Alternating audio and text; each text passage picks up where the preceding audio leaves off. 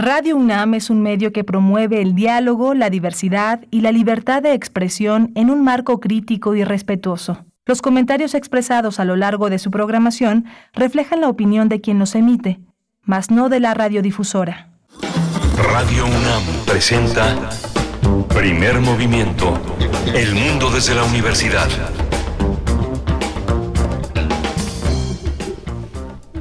Son las 7 de la mañana con dos minutos, 7 con dos minutos, hora del centro del país. Bienvenidos, bienvenidas a Primer Movimiento. Estamos con ustedes en Radio UNAM esta mañana de jueves 12 de octubre del 2023. 12 de octubre, un día de conmemoración pues que se ha denominado de distintas formas. Eh, antes, eh, originalmente, el Día de la Raza, ya está cada vez más en desuso esa manera de nombrar eh, el encuentro de, dos culturas. También hay algunos países en la región que así lo, lo llaman. En Estados Unidos se, se conoce como el Día de Colón. En México, desde el 2020, el presidente López Obrador, a través de un decreto presidencial, reconoce esta fecha como el Día de la Nación Pluricultural. Y bueno, las denominaciones son, son diversas, algunas acuden a la resistencia indígena, a la resistencia negra y popular, el caso de Nicaragua. Estamos en esta mañana de 12 de octubre con ustedes en Radio UNAM, con el equipo en cabina, Rodrigo Aguilar en la producción ejecutiva, Violeta Berber en la asistencia de producción, Andrés Ramírez frente a la consola en los controles técnicos y Miguel Ángel Quemain en la conducción de primer movimiento. Hola Berenice, buenos días, buenos días a todos los que nos escuchan. Estamos en el 860 de AM también para quienes tengan su radiecito todavía en el 96.1 de FM, en primer movimiento en Facebook, las redes sociales del primer movimiento, P Movimiento en Twitter o X, como ya se conoce hoy. Va a tardar en que se deje de ser Twitter, pero bueno.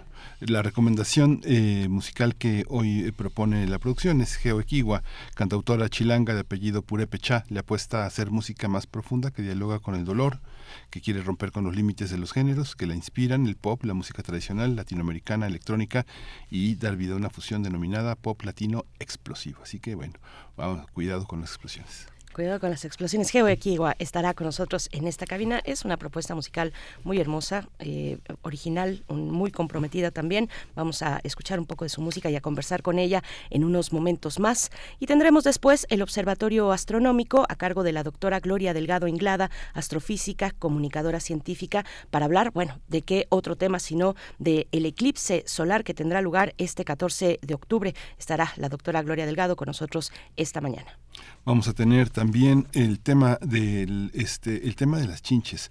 El doctor Zenón Cano Santana, biólogo, doctor en ecología por la UNAM, profesor del departamento de Ecología y Recursos Naturales de la Facultad de Ciencias de la UNAM va a estar con nosotros y, acompañado también de la doctora Clementina Equigua, bióloga, doctora en Ciencias por la Facultad de Ciencias de la UNAM. Sí, ustedes la conocen bien, la doctora Clementina Equigua, que está cada lunes con nosotros, en esta ocasión pues para hablar de esta situación, de esta situación de las chinches, de estos insectos. Bueno, vamos a tener todas eh, las posibilidades de despejar las dudas desde, desde la universidad y desde puntualmente también desde el Instituto de Ecología hay una serie de líneas de comunicación para la comunidad para pues acercarnos a este fenómeno que ahora nos aqueja eh, como comunidad universitaria. Tenemos después, tendremos después en la nota internacional pues el tema, el tema de estos días, la guerra entre Israel y Hamas. Vamos a conversar con Moisés Garduño, profesor de la Facultad de Ciencias Políticas y Sociales de la UNAM. Él es especialista en estudios árabes e islámicos contemporáneos.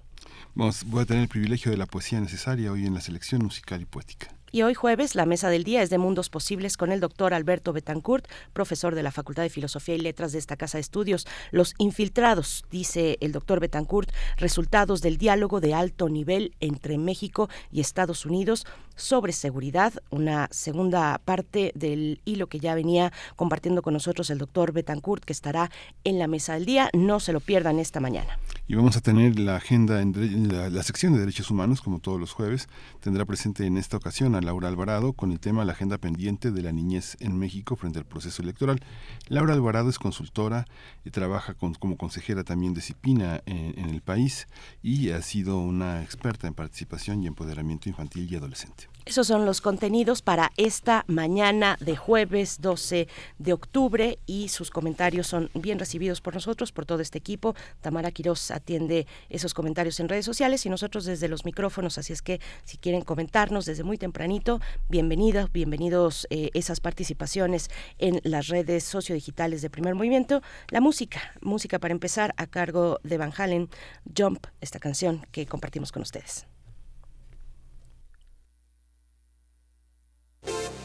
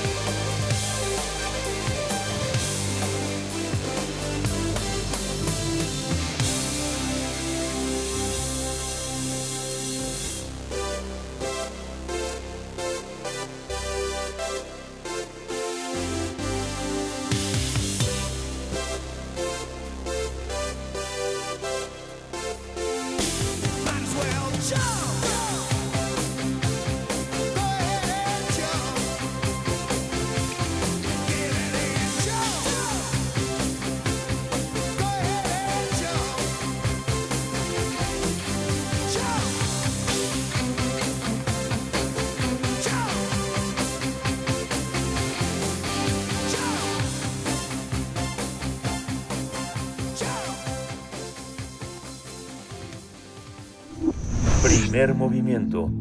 Hacemos comunidad con tus postales sonoras. Envíalas a primermovimientounam.gmail.com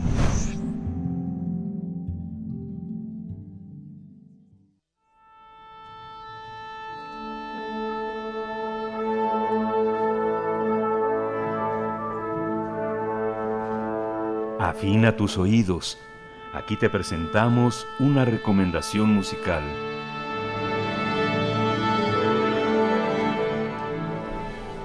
Geo Equigua cuenta con más de 15 años de trayectoria como intérprete, músico, compositor. Su propuesta musical se ha caracterizado por mezclar folk latino, convive con la música tradicional latinoamericana, el pop experimental, el rock y la electrónica. Este 14 de octubre presentará su primer EP titulado Hágase la Oscuridad, que podrá ser escuchado por los asistentes en el foro coyoacanense ubicado en el corazón de esa alcaldía la entrada va a ser gratuita y en la presentación de su EP van a estar va a estar acompañada de los niños Nube y el invitado especial de la noche va a ser Pepe Musiño. De acuerdo con Geo Equiwa, la idea es crear un ambiente íntimo con el público mientras, mientras interpreta canciones como Deshielo, Pajarito y Yo no soy guerra. Geoquigua es eh, joven chilanga de apellido Purépechá que se caracteriza por crear música desde la parte más luminosa de la oscuridad. Pues vamos a conversar con Geo Equiwa, nos acompaña esta mañana para hablar de su propuesta y escucharla también más adelante en esta, en esta charla y hablar también de este concierto el 14 de octubre en el Foro Coyoacanense, así es que listos, listas para acercarse a esa propuesta musical. Geo eh, como hemos dicho, es cantautora chilanga de apellido Purépecha. Nos encanta que estés en esta cabina. Geo, buenos días, ¿cómo estás? Bienvenido. Buenos días, acostumbrándome a estar ya al 100 a las 7 de la mañana. Los admiro mucho. Está bien, aquí, a, quien, madruga le toca el primer movimiento. Exacto. Ah, me encanta, me encanta, gran frase. ¿Cómo, cómo, cómo este, 15 años de trayectoria, cómo han sido? ¿Cómo llegas hasta aquí que en este, con este Hágase la Oscuridad? Fíjate que sí es muy bonito porque yo veo literalmente las fotos de cada etapa y sí, así siento que fueron geos muy diferentes, ¿no? Fui aprendiendo muchísimas cosas, tanto personal como artísticamente. Y esta etapa es la más bonita, bueno, no, es la más bonita porque estoy aquí, ¿no? Pero es muy bonita en el sentido de que es cuando más claridad he tenido de lo que quiero hacer, de, de cómo me quiero sentir en el escenario, o sea, así como una verdadera adultez en el sentido de que... Eh, tengo, tengo como una claridad y una capacidad de congruencia con lo que siento y con lo que hago, eh, como muy grande, ¿no? Así como si fuera una flechita que sale de adentro y lo que sale va en, el, en la misma dirección. Hacia donde tiene que ir, donde, donde tiene que ir eh, todo lo que conjuntas en tu propuesta musical. Geo, bueno, 15 años de trayectoria eh, y, la verdad es que te ves bien chiquita. Eh, ¿Empezaste muy muy pequeña o cómo fue? Fíjate que no, no, no empecé tan, tan chica. O sea, de hecho soy como una especie de excepción porque la mayoría de, las personas que se dedican a la música empiezan como a sus, no sé, 15, o sea, en la adolescencia, digamos. Y yo empecé a, los 21, más o menos. Entonces, este, pues es eso. Fíjate que también en algún momento me, me generaba mucho conflicto, eh, pero ahora me encanta porque antes de estudiar música estudié un año de filosofía, luego estudié antropología y yo sentía que pues me había dispersado en la vida, pero ahora me doy cuenta cómo todo eso sumó a lo que ahora soy como artista. Todo suma en la vida. Todo suma, efectivamente. ¿Cómo sumó? ¿Perdón? ¿Cómo sumó la filosofía y el estudio de otras cosas? Pues yo creo que había algo que de, por sí me encantaba hacer, que era como clavarme mucho en lo que pensaba y en lo que sentía, como este ejercicio de, de eh, desmenuzar muy minuciosamente, como hacer un ejercicio de observación. Y eso, pues a la hora de componer, viene muy bien, tanto para la parte sonora como para la parte lírica.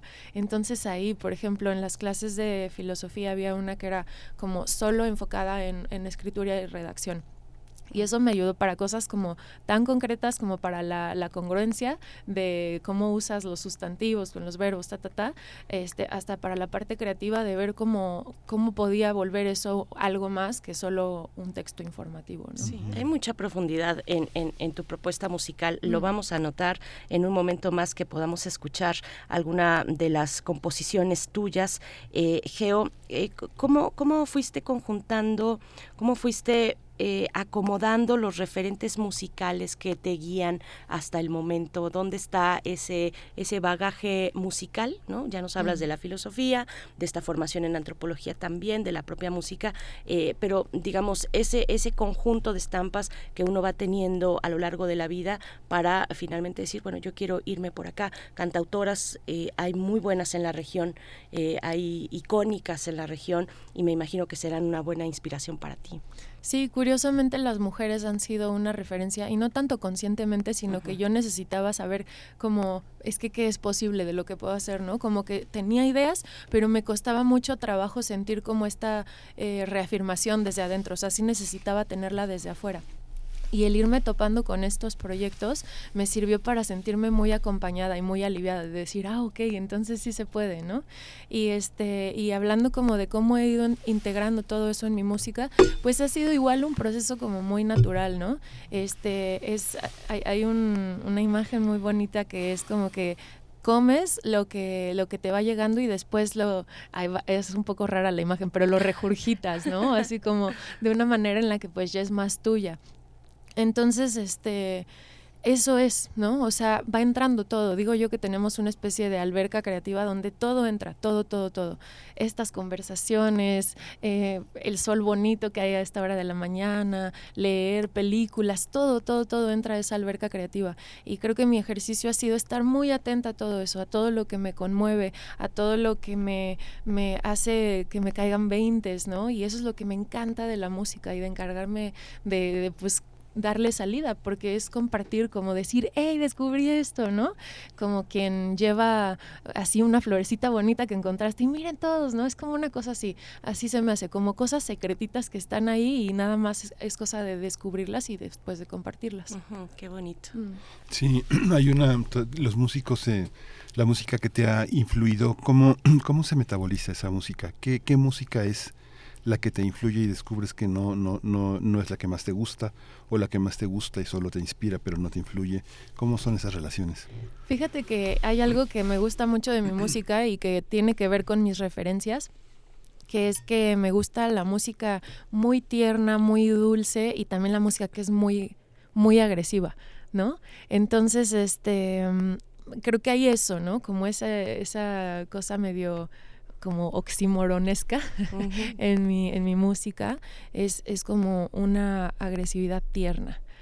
Entonces, este, por ejemplo, está la música tradicional que para mí tiene como una cosa súper profunda, muy dulce a veces, también muy dolorosa a veces, ¿no? Pero que con esta actividad colectiva que siempre implica, hay una especie de reconciliación y de, cosa acogedora también, ¿no? A pesar de que son temas a veces muy, pues sí, muy dolorosos, como les decía.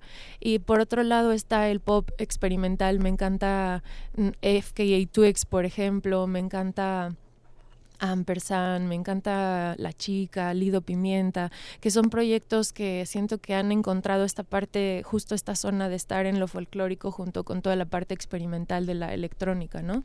Este, entonces eso, como que necesitaba una especie de alebrije para realmente sentir que me representaba. De hecho, a veces me cuesta encontrar eh, como dónde, dónde quepo, porque pues es, es, una música que tiene justamente pedacitos de todo. Entonces más bien me he dado cuenta que pues mis escenas pueden ser varias, ¿no? Potencialmente, sí, si me dan chance de entrar así con mi alebrije. Claro, y bueno, en, en, en, la imagen ahora que hablabas de al menos, al menos una, una dualidad entre una cierta agresividad y la ternura también, mm. a mí me llama la atención, o sea, verte ahora a ti antes de entrar al aire, estábamos hablando de, de herbolaria, eh, te, te hiciste un tecito esta mañana de cedrón y de salvia y estábamos hablando de la salvia, ¿no? Eh, y, de algunas salvias locales que atraen a polinizadores locales, en fin, estábamos con todo esto, pero de pronto ver, ver la imagen que acompaña esta, esta más reciente propuesta tuya que es Hágase la oscuridad, que es una, este, pues es, es, bien contrastante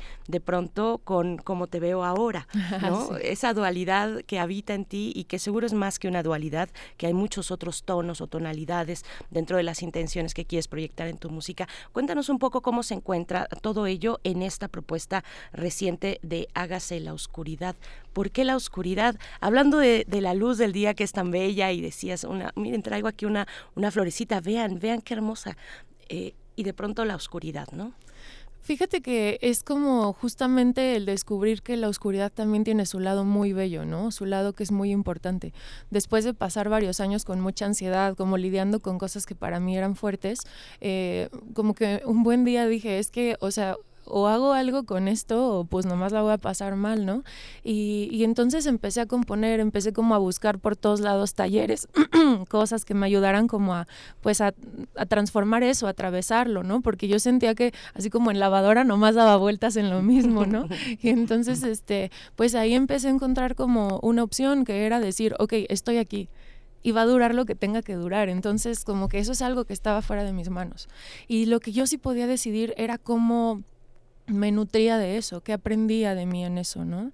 Y eventualmente me di cuenta que también ahí estaba la reconciliación conmigo, con mis partes difíciles, con lo que estaba pasando, entenderlo más que como cosas eh, feas, como situaciones que estaban sucediendo para enseñarme cosas de mí misma, ¿no? De la vida. Y ahora lo veo, ¿no? O sea, después de, porque este disco tardó en salir cinco años, ahorita ya hay cosas que entendí, muchísimas cosas de la vida, de cómo me quiero relacionar con la gente, ¿no? O sea, muchas cosas. Y entonces, eh, me encanta que es la primera vez que voy a platicar de esto, pero es una historia que se está contando a lo largo de, pues por ahorita van, van tres discos, ¿no? O sea, estamos viendo el primero y vienen otros dos. Y entonces justamente lo que vemos en la portada es la protagonista de esta historia, que soy yo, pero no soy yo. ¿No? Y entonces por eso nuestra primera introducción a esa historia son los niños nube, que son estos personajes que acompañan a, a la protagonista que está mm. en la portada, que todavía no les voy a compartir su nombre, es, es un secreto. Es un secreto que... ¿Qué son los niños nube? Los niños nube, bueno, esta es una historia que comienza en, en un lugar... Los niños, nube? Eh, los niños nube son, son unos personajes que existen en un mundo y en un tiempo que, que no, no sabemos cuál es, donde después de la sequía, decidieron o encontraron una manera de hacer que volviera a llover, pero lo que pasó es que sucedió justo lo contrario, que es que llovió y no paró de llover. Mm. Y entonces, eh, como parte de las, de las consecuencias de esta sustancia que hicieron para que pudiera llover, nacieron niños con, con, deformaciones, entonces los niños nubes son, son estas personas, bueno, deformaciones no, como, como cosas que no, no ocurrían en los seres humanos, ¿no? Y entonces son seres que, por ejemplo, tienen la, la, piel transparente, entonces se ven sus órganos, son niños que pueden ver en la oscuridad. Y bueno, todo esto es una metáfora, ¿no? Son personas transparentes, son personas con una visión para la oscuridad, para los momentos difíciles, o sea, son seres con, con capacidades extraordinarias, ¿no? En tiempos de oscuridad ellos son los que en realidad pueden guiar a pues el camino a la salida, ¿no? Entonces es una historia que para mí representa de una forma eh, pues no sé si bella, pero como verle el, otro lado de la, de la, moneda, estos temas de, depresión, de ansiedad que pues están y, lo que podemos hacer es justamente eso, encontrarles el lado no solo nutritivo para nosotros, sino para los demás, en mi caso como artista, ¿no? También soy maestra, entonces, bueno, de alguna manera esta historia también se cuenta en las clases. Eso, esos son los niños nube. Ahorita nos cuentas un poco de esa parte tuya eh, de, de, ser, de ser maestra qué privilegio. Hágase la oscuridad, es lo que vamos a escuchar. Estamos, estamos en esta cabina con Geo Equigua. Vamos con música.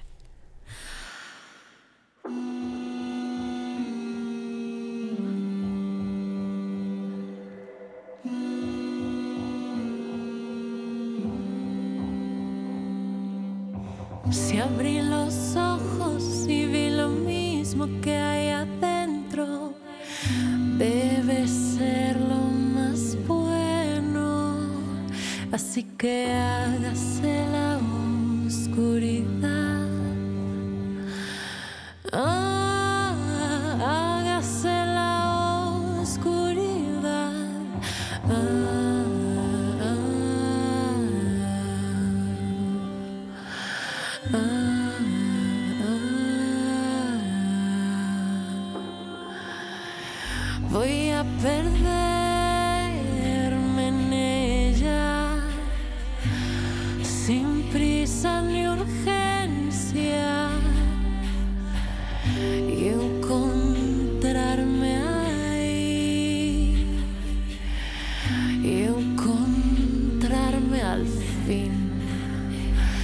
Así que hágase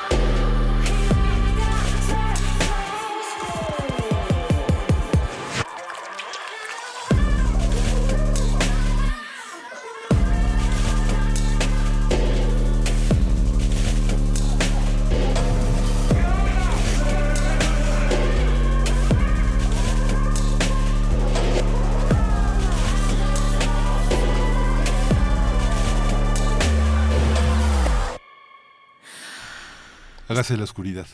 Y se Hágase hizo, se hizo la oscuridad. oscuridad. Cuéntanos, ¿cómo, cómo, cómo, cómo entender ese, esa estructura de esta canción? ¿Cómo la pensaste? ¿Cómo, ¿Cómo está el canto y está la estructura musical? Fíjate que esta fue una toda una aventura para mí como cantante y como música, porque imagínate de venir de, de bandas a hacer una canción yo sola con solo con voz, porque esta canción Ujú. en la versión en vivo es solo con voz. Pues bueno, fue todo un viaje, ¿no? Eh, uso una pedalera donde grabo un bucle, eh, entonces es Mm. como un cachito que se repite una y otra vez, ¿no? El- los famosos loops. Y entonces sobre eso voy construyendo la canción y bueno, un poco en consecuencia se queda como un mantra, ¿no? Así como que se está repitiendo una y otra vez. Y justamente con Jerónimo González que hicimos esta producción, él me decía como hay una parte que es ta ah, entonces decíamos que es como esta estructura de como en la misa que alguien dice algo y los demás lo repiten, ¿no? Pero está en realidad presente en muchos en muchos estilos musicales eh, tradicionales. Entonces, bueno, eso fue, ¿no? Eso fue y al final la- la- esta parte en la que explota, bueno, eso es completamente mérito de Jero, este que bueno, era esto, ¿no? Como hágase la oscuridad y pf, es como si entraras, ¿no? Y así pasa todo lo que hay, o un poco como la caída de Alicia cuando está en el hoyo, ¿no? Así como justo cayendo, esa es yo siento que sería una sensación parecida. La imagen que representa esa parte de la canción. Eh, ¿qui- ¿Quiénes te acompañan, eh, Geo? ¿Quiénes, ¿Quiénes están contigo? ¿Cómo es un proceso eh, de, eh, creativo tuyo? ¿Con quién lo compartes? Cuéntanos. Pues en composición, la verdad lo hago generalmente sola y me encanta porque soy bien clavada. Entonces, si no, siento que empiezo como a desesperar a la gente. Igual es un viaje mío, pero sí me da mucha más calma estar yo sola porque pruebo una y otra vez cosas y es, es un trabajo como muy artesanal, muy que le doy como todo el chance para que suceda, ¿no? ¿Tienes una rutina de composición? Escribo casi todos los días eso, este, y también hay momentos en los que si estoy estudiando y, y encuentro algo, me quedo, ¿no? Tiene la desventaja de que a veces en vez de estudiar, pues me pongo a componer, ¿no? Entonces eso, pero este, sí, es como un poco esta disciplina, creo, de, pues, estar con la parte técnica del, del canto y la guitarra, pero también como dejar que pues por ahí entren otras cosas. Ahorita como estoy con lo del lanzamiento he dejado de componer, por ahí igual me he topado con cositas, pero cuando estoy más en eso sí es como de ahí tengo además varios instrumentos y ver qué sale con cada uno, ¿no? Cerati decía muy bien que es chido ir a, a instrumentos que no son los tuyos, porque entonces te funciona diferente la cabeza. Es entrar otra vez como en una cosa muy infantil, muy inocente de, ay, a mm. ver, ¿y esto cómo suena? Y le picas y, ay, se te ocurre algo, ¿no? Esa sería mi rutina en composición. ¿Y cómo le entras, cómo le entras al, vivo, a cantar en vivo? Eh, ¿Cómo se organiza eso? Es una organización, es una logística, es conseguir los espacios, pero también es una actitud física este, mm, eh, de, de desvestimiento, de develamiento de cosas, ¿no? Sí, pues lo he vivido con mucha incomodidad y fíjate que yo creo que también es bien chido hablar de eso abiertamente para mí a veces es muy incómodo cantar en vivo, sobre todo si hay algo como, si, si vengo con este margen, o sea, es que es como ser, allá todas mis metáforas, ¿no? Pero es como ser un piloto así de estos como Jedi, así que van a toda velocidad y, y si vas un poco más estresado, o sea, si llegaste con, con prisa, si vienes mal, eh, desconcentrado más bien, entonces como que este margen de acción para todo lo espontáneo que sucede en un en vivo, pues no, no es como tanto, ¿no? Entonces, si algo sale mal, a mí me tensa mucho y entonces empiezo como a solo acumular tensión. Entonces he aprendido a justamente a crearme como todo un espacio para tranquilizarme, para concentrarme y entonces así entro en vivo como totalmente en otro mood, ¿no? O sea, como muy dispuesta a lo que venga. Este, y eso ya lo hace totalmente diferente, lo hace súper placentero. Sí, yo creo que quienes hacemos radio en vivo podemos identificarnos oh, un poco con ello. Eh, llegar en, en, un cierto estado de ánimo, cuidar ese estado de ánimo incluso a lo largo del día, también puede ser algo importante. Eh, a veces no es posible, pero, pero uno intenta, uno intenta llegar de la mejor manera al micrófono porque es lo que, lo que, lo que demanda una audiencia como, como la que nos escucha y cualquier, cualquier audiencia, Geo. Eh, te, interrumpí y nos estabas también comentando sobre quienes te acompañan, no en el proceso de composición, porque ya nos dices, lo, lo haces eh, sola, contigo, con todos estos juguetes a tu, en tu entorno, a tu alrededor, ¿no? Que te, mm. que te despiertan el asombro, que, eso es bellísimo, poder perseguir el asombro en, a veces en ciudades que son muy bellas como esta, pero también pueden ser muy grises, ¿no? Eh, ¿qué, hay, qué hay de, las otras personas que te vas encontrando en el camino y que forman parte también de, este proyecto? Mm, me encanta que me lo preguntes porque en la parte musical cuento con tres amigos que, que, lo están haciendo increíble, que están llevando estas canciones a otro nivel. Este Ángel Rodríguez en el bajo, Rivelino Quiroz en la batería y Rima Yamir en la guitarra. Además vamos a tener ese día a tres invitadas muy especiales.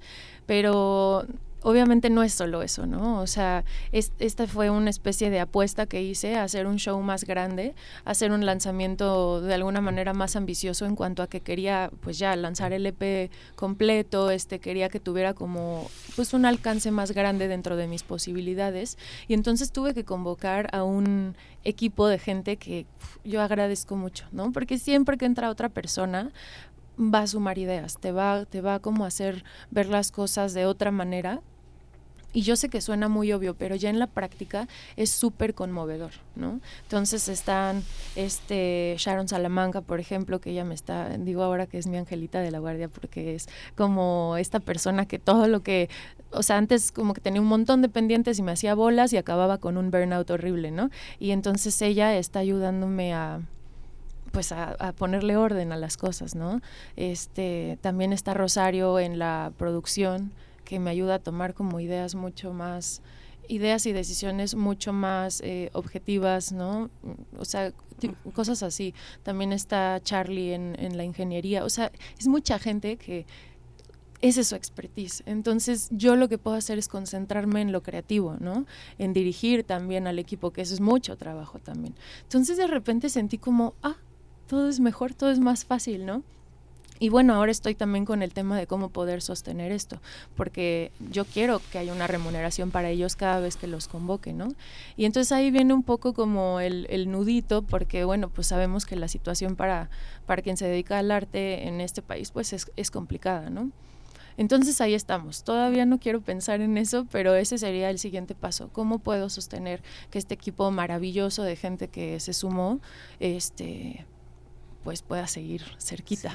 Sí, es muy interesante porque hay una idea también del éxito que es muy muy fuerte todavía entre muchos músicos jóvenes, ¿no? Piensan que tal vez después de dos años de, de meterle la música van a estar en, el Estadio Azteca o en Wembley o, ¿no? o en Berlín, en una plaza este, tocando con cien mil personas y eso es, es algo que uno ve en los escenarios del mundo como grandes músicos tocan en teatros, ¿no?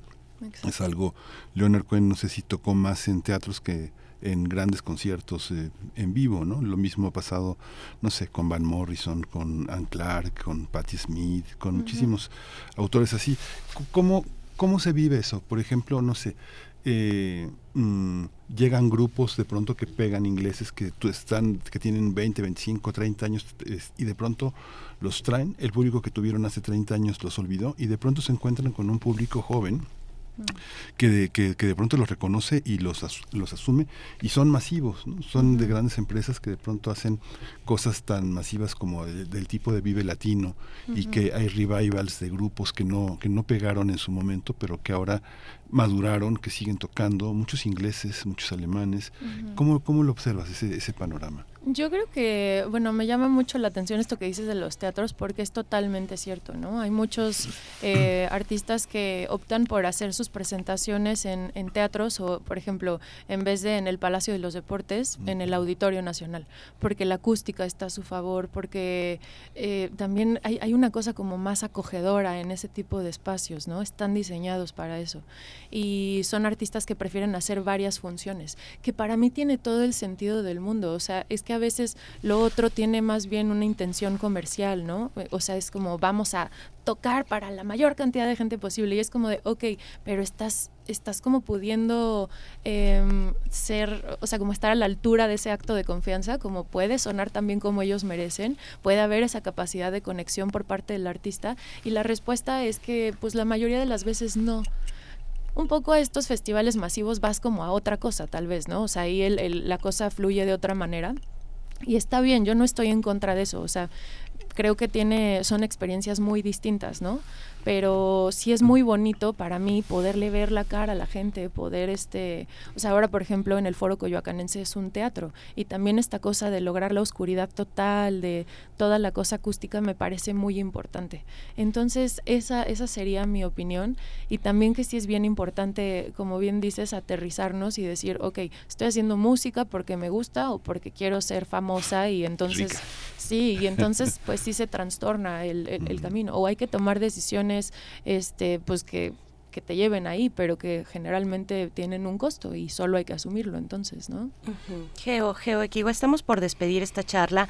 Eh, ¿Qué quisieras compartir con la audiencia respecto a este material, a la invitación a que se acerquen, te acompañen en este concierto el 14 de octubre en el Foro Coyoacanense?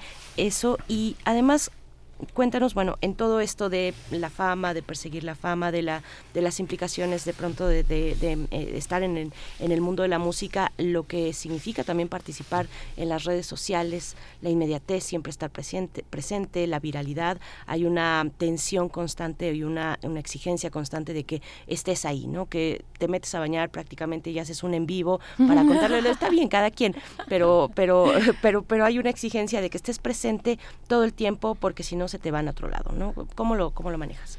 Pues las redes sociales yo me he reconciliado con ellas porque la verdad a veces me, me, pueden generar mucha frustración, me pesan a veces, ¿no? Pero he decidido vivirlas como un puentecito para conectar con la gente que de por sí está ahí como cerca de, la música que estoy haciendo, ¿no? Entonces es una forma de, así como los, eh, los chats de WhatsApp con la familia, que, te, que los quieres, pero es la única manera, bueno, así, ¿no?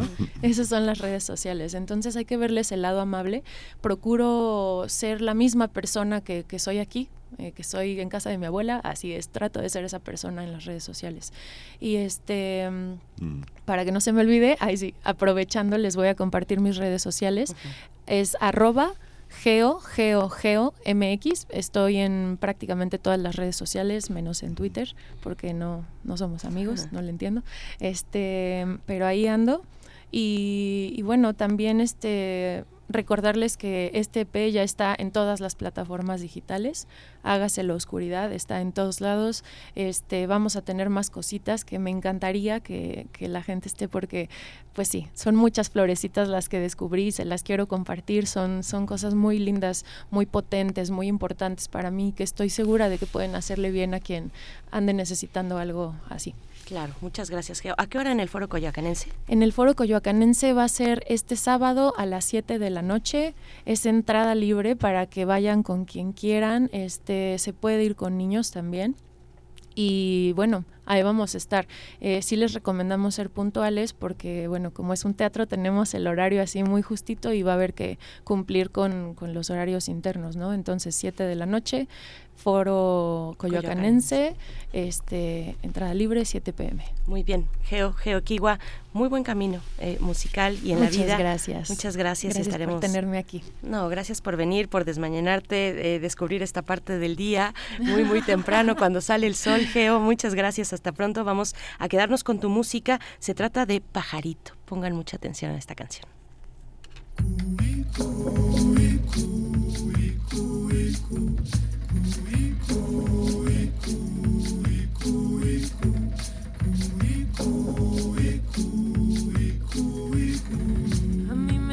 Asusta el cielo cuando no puedo ver el sol. Cuando no puedo ver el sol. A mí me asusta el cielo.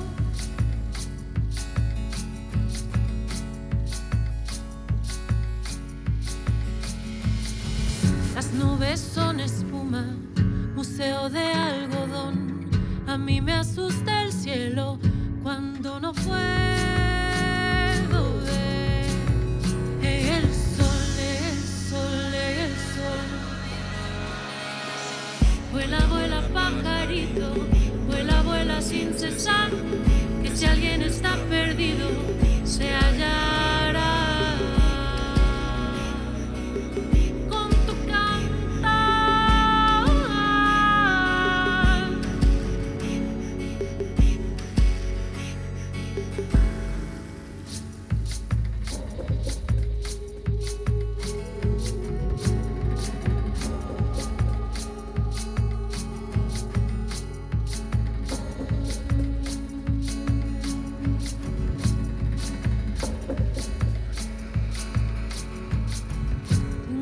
Perdido el norte.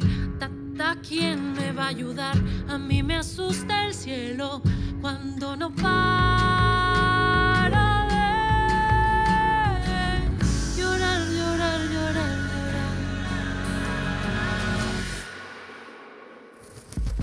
Vuela, vuela, pajarito, vuela, vuela sin cesar. Que si alguien está perdido, se hallará. Sin cesar. Que si alguien está perdido, se hallará.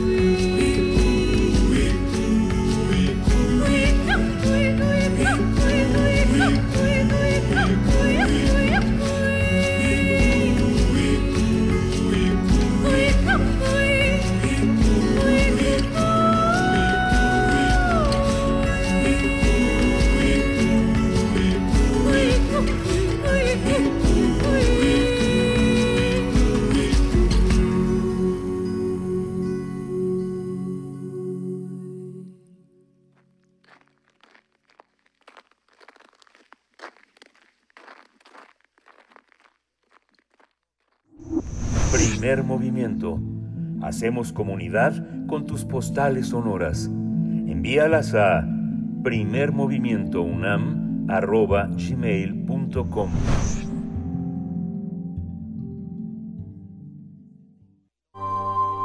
Del brazo de Orión al universo. Observatorio Astronómico. Esta mañana damos la bienvenida a la doctora Gloria Delgado Inglada, que nos acompaña cada 15 días en jueves en este observatorio astronómico. Ella es astrofísica, comunicadora científica y nos hablará pues de qué otro tema sino del eclipse solar del próximo sábado 14 de octubre. Doctora Gloria Delgado, buenos días, como siempre un gusto saludarte esta mañana, esta tarde para ti. ¿Cómo estás? Muy bien, yo emocionada de estar aquí para hablar en particular de este evento tan bonito Ay, está sí. próximo. Qué, qué maravilla. Pues cuéntanos, ¿cómo nos preparamos? Cuéntanos. Sí, pues bueno, después de mucho tiempo estábamos esperando y justamente preparándonos, por fin llegó el momento. El sábado, como decías, tendrá lugar este eclipse de sol anular que se va a poder disfrutar en todo México. Estoy segura de que la mayoría lo saben, pero de todas maneras yo quisiera recordar que este tipo de fenómenos astronómicos son absolutamente normales. En nuestro sistema solar tenemos a los planetas que se mueven alrededor del Sol, describen órbitas más o menos elípticas, y luego están las lunas, en aquellos planetas que tienen lunas y que se mueven pues alrededor de sus planetas. Entonces, en este movimiento combinado, lo que pasa es que de vez en cuando, desde nuestra perspectiva en la Tierra, pues vemos como unos cuerpos pasan por delante de otros. Y aquí hay tres casos. El que pasa por delante puede ser mucho más grande que el de atrás y entonces se produce una ocultación. Esto pasa, por ejemplo, cuando el pla- un planeta queda detrás del Sol, desde nuestro punto de vista en la Tierra, ¿no? Entonces queda oculto, no podemos ver nada, tenemos una ocultación. Cuando el que pasa en medio es mucho más pequeño del que queda atrás, entonces tenemos un tránsito. Por ejemplo, cuando Mercurio o Venus pasan por delante del Sol y podemos ver cómo van transitando por el disco solar. Y finalmente, el caso que nos ocupa hoy, el cuerpo que pasa por en medio tiene más o menos el mismo tamaño que el cuerpo que queda por atrás. Parecido, por supuesto, desde nuestra perspectiva en la Tierra. Y en este caso tenemos un eclipse. Entonces, ¿qué es lo especial? Pues que el Sol y la Luna en realidad no tienen para nada el mismo tamaño. El Sol es 400 veces más grande que la Luna. Pero la casualidad es que el Sol está 400 veces más lejos de nosotros que la Luna. Y esto hace que los veamos en el cielo con un tamaño aparente parecido y entonces puede suceder un eclipse entre ellos. En un eclipse solar, la luna está en fase de luna nueva y dependiendo de la posición relativa que hay entre la Tierra, el Sol y la luna, pues podemos ver un eclipse parcial, total o anular. La luna pasa por momentos en los que está más cerca de la Tierra, el momento más cercano es el perigeo y entonces en ese momento la vemos un poco más grande y consigue tapar una región mayor del disco solar. En los momentos que está un poquito más lejos de la Tierra, en el apogeo, la vemos más pequeña y entonces no logra tapar desde nuestra perspectiva todo el disco solar. Y este último caso es el de los eclipses anulares. Como no tapa todo el disco del Sol, queda ese anillo de luz tan cara- característico que se le llama anillo de fuego, ¿no? Por la apariencia que tiene. Entonces, para que ocurra un eclipse total de, de luna, pues debe la luna debe estar en perigeo y ahora lo que estamos es en, en apogeo, tenemos el eclipse anular. Por cierto, que los eclipses de luna se pueden ver en todos los lugares del planeta donde sea de noche, pero los de sol no, solo en algunos lugares específicos. Por ejemplo, este eclipse en particular solo se verá en algunas regiones del continente americano. El resto tendremos que verlo pues en fotografías por internet y e imaginárnoslo. La última vez que se pudo disfrutar de un eclipse anular en México fue en junio de 2002 y el próximo, atención, eclipse anular de este tipo será en el 2056. Así que no se lo piensen porque puede que no tengan otra ocasión a no ser que viajen mucho por el mundo. Eh, de todas maneras, no hay que ponerse triste porque en abril del próximo año en México son muy afortunados, van a tener este eclipse, un eclipse total de sol, del que ya iremos hablando más adelante, no nos vamos a adelantar. Entonces, algunos detalles prácticos para el eclipse del sábado. Bueno, desde las 9 de la mañana y hasta las 13.30 horas en horario del centro, pues van a poder disfrutar del eclipse dependiendo de en qué lugar específico del país se encuentre, será un poco más tarde, un poco antes.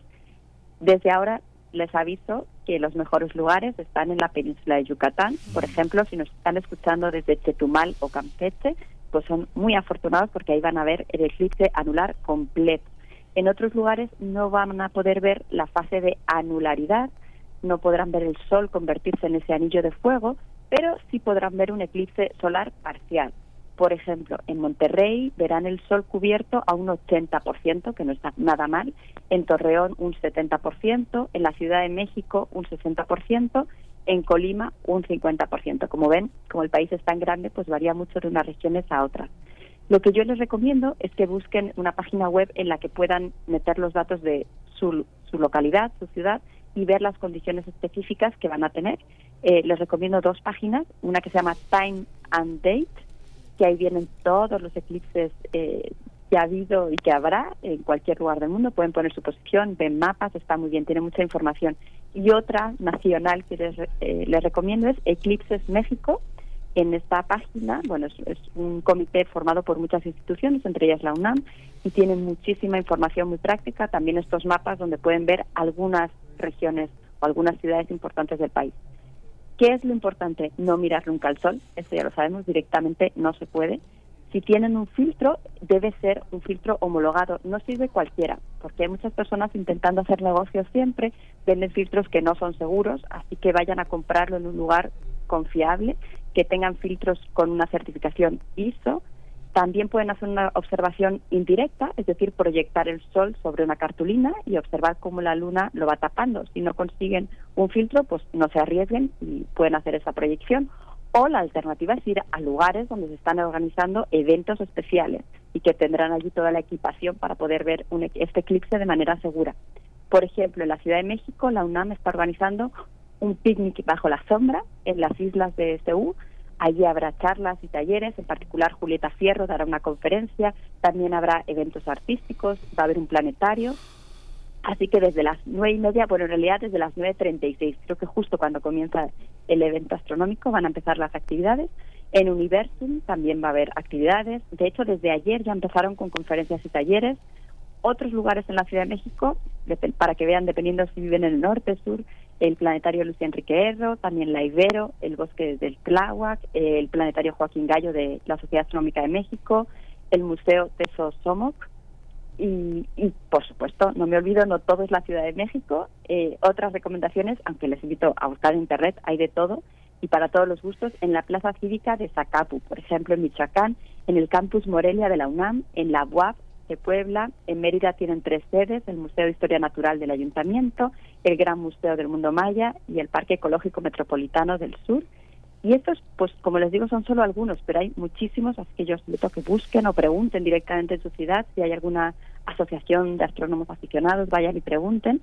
Y para casi terminar, yo quería contar algunos mitos que hay sobre los eclipses, por si alguno de ellos todavía está en su mente, para que lo dejemos de lado, es el momento.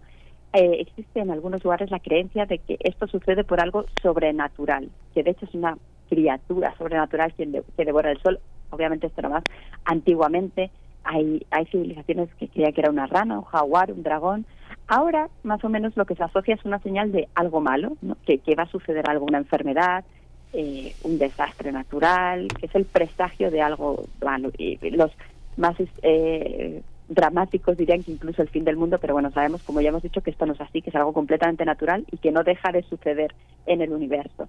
En México, lo que sí se suele pensar es que puede tener un efecto negativo en las mujeres embarazadas y que si una mujer embarazada mira el eclipse directamente, obviamente esto no lo puede hacer, ya lo hemos dicho, pero si lo presencia, digamos, eh, su bebé podría quedar afectado y tener una malformación. Pues no hay ningún estudio científico que diga que esto es así, no hay ninguna prueba. Y de hecho, como ya decía, si lo hacen con la protección adecuada, la misma que para todas las personas, pues no va a suceder nada. No hay que protegerse con algún amuleto, no hay que hacer ningún ritual. Así que bueno, en definitiva yo lo que les invito es a que busquen información en particular en el lugar donde están viviendo, si tienen capacidad, viajen a los lugares donde se va a ver ese anillo de fuego, piensen de qué manera segura para sus ojos lo van a poder observar y bueno, disfruten mucho si las nubes nos dejan, porque a veces aparecen por ahí, y si pueden, pues los invito a que tomen fotos y nos las compartan en las redes para los que no vamos a poder verlo. Pues estamos ya preparadísimos, doctora. Muchas gracias, Gloria Delgado Inglada, por estas recomendaciones, por esta, por esta guía a disfrutar este eclipse anular, a envidiar también a quienes se encontrarán en la península de Yucatán, que podrán verlo pues de esta manera en su totalidad, con las precauciones que ya nos has comentado. Muchas gracias y pues feliz, feliz eclipse a todo el mundo. Que lo disfruten, feliz eclipse. Gracias. Gracias. Gracias. ¿Qué hora es? Cuéntanos. ¿A qué hora es? ¿A qué hora es? ¿A qué hora es? Ah, ok, ok. Eh, pues lo que nos cuenta la doctora Gloria Delgado es que a partir de las 9 de la mañana, de las 9 de la mañana y entre las 9 y las 13.30 horas eh, se podrá ver de maneras distintas, en, eh, digamos, parcialmente en varios eh, estados de la República. El caso de Ciudad de México hasta en un 60%, con plenitud en la península de Yucatán. Así es que, bueno, en un territorio tan grande será un lapso de tiempo así de amplio entre las 9 de la mañana y la 1.30 de la tarde. Para el caso de la UNAM, pues no dejen de asistir al picnic bajo las sombras en las islas, en Ciudad Universitaria a las 9, 9 y media, ir acercándose a la las islas para poder disfrutar de esta manera y con la orientación de las eh, personas que estarán ahí, de científicas, científicos, la presencia de científicos muy destacados de nuestra universidad para acompañar este eclipse desde acá, desde la UNAM y también desde otras sedes de, de, la, de la universidad u otros espacios. El caso, por ejemplo, del Gran Museo del Mundo Maya, eh, pues qué, qué maravilla verlo desde allá.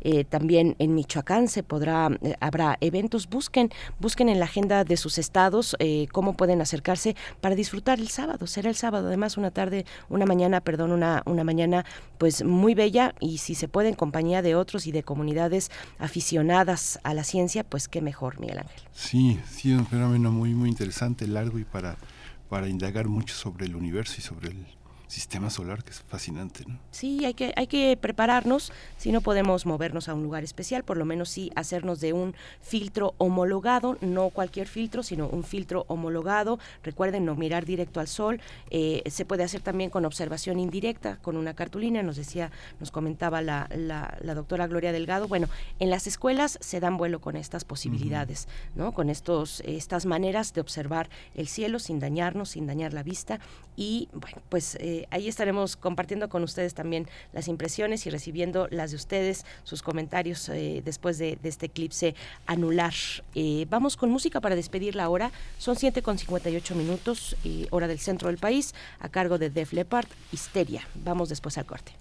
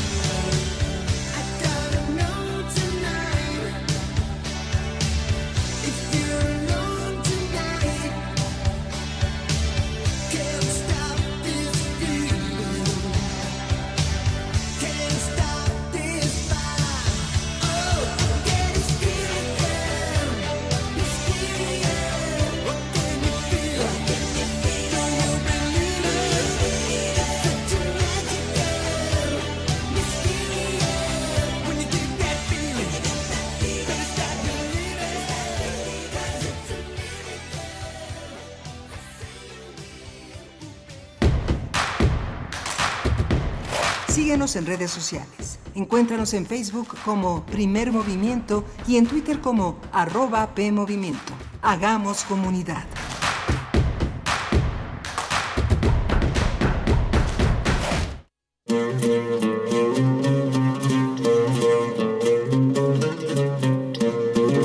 Hay misterios que parecen inexplicables, enigmas que se ven incomprensibles. El desconocimiento nos tiende trampas. Todos esos son casos para... La araña patona. Intrigas que se resuelven con ciencia e investigación.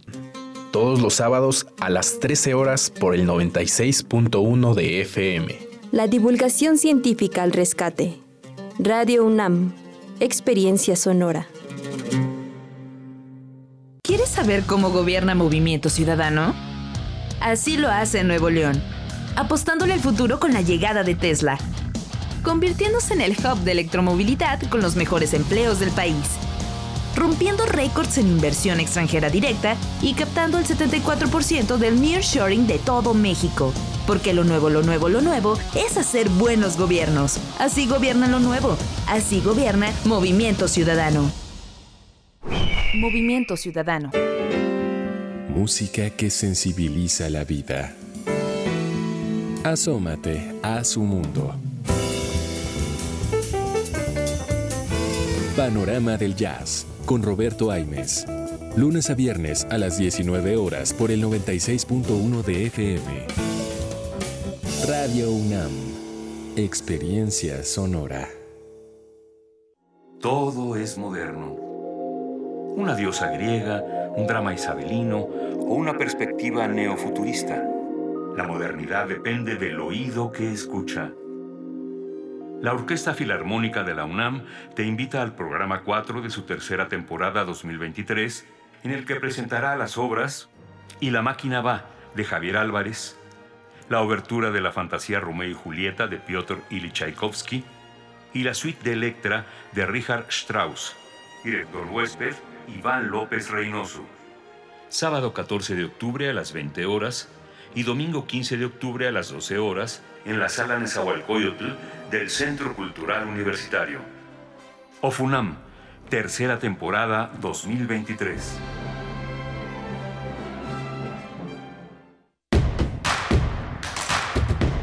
Encuentra la música de primer movimiento día a día en el Spotify de Radio UNAM y agréganos a tus favoritos.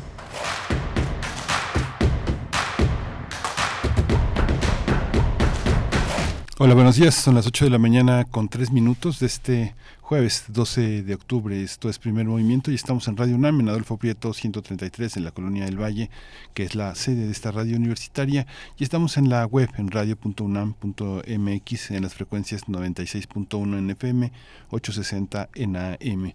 Está un equipo haciendo posible esta transmisión. Aquí en cabina está Rodrigo Aguilar en la producción ejecutiva eh, Violeta Berber en la asistencia de producción y nuestro compañero Andrés Ramírez en, la, en el control de la cabina, mi compañera Berenice Camacho al frente de la conducción. Querida Berenice, buenos días. Buenos días, Miguel Ángel. Muy buenos días a la audiencia de Primer Movimiento, a la audiencia de Radio Nicolaita. Estamos con ustedes de 8 a 9, ya lo saben, en el 104.3. Llegamos a Morelia en esta mañana de jueves. Vamos a tener eh, hoy, durante esta hora, eh, hablaremos en unos momentos más sobre las chinches, luego de estos, pues estos alertamientos de eh, y reportes de una plaga de chinches que pues se han dado eh, estos eh, estos reportes en distintas partes de la ciudad en el metro capitalino por ejemplo en nuestra universidad. También vamos a conversar sobre estos insectos. Estará con nosotros el doctor Zenón Cano Santana él es biólogo y doctor en ecología por la UNAM. Es profesor del departamento de ecología y recursos naturales en la Facultad de Ciencias de esta casa de estudios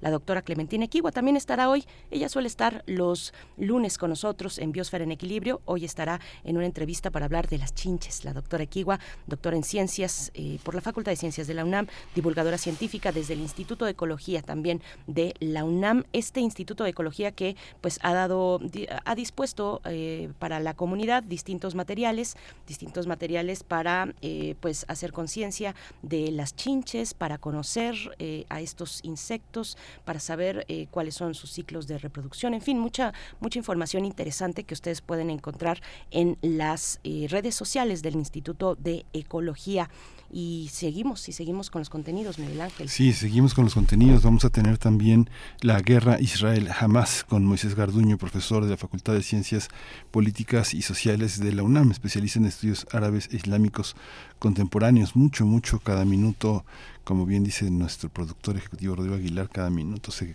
cambia la dinámica de la información, es dificilísimo seguirla. Lo último es que Trump dice que si él estuviera en la Casa Blanca no hubiera pasado eso y que jamás, eh, nunca hubiera podido atacar, pero bueno, todo, toda la información, todos los actores internacionales cambian a cada momento y los especialistas pues me imagino que deben estar pegados a distintos monitores para seguir este esta, este, este, esta tragedia internacional. Sí, esta tragedia, esta tragedia humana. Eh, bueno, ahí están las poblaciones, son las que siempre sufren y bueno, eh, ya, ya lo saben ustedes, vamos a tener una conversación con Moisés Garduño para hablar un poco también de los antecedentes, de los más recientes, porque bueno, es un hilo muy, muy lejano en la historia, el que tiene que ver con este conflicto eh, entre Israel, bueno, árabe-israelí, la cuestión de Palestina y del grupo específicamente de Hamas.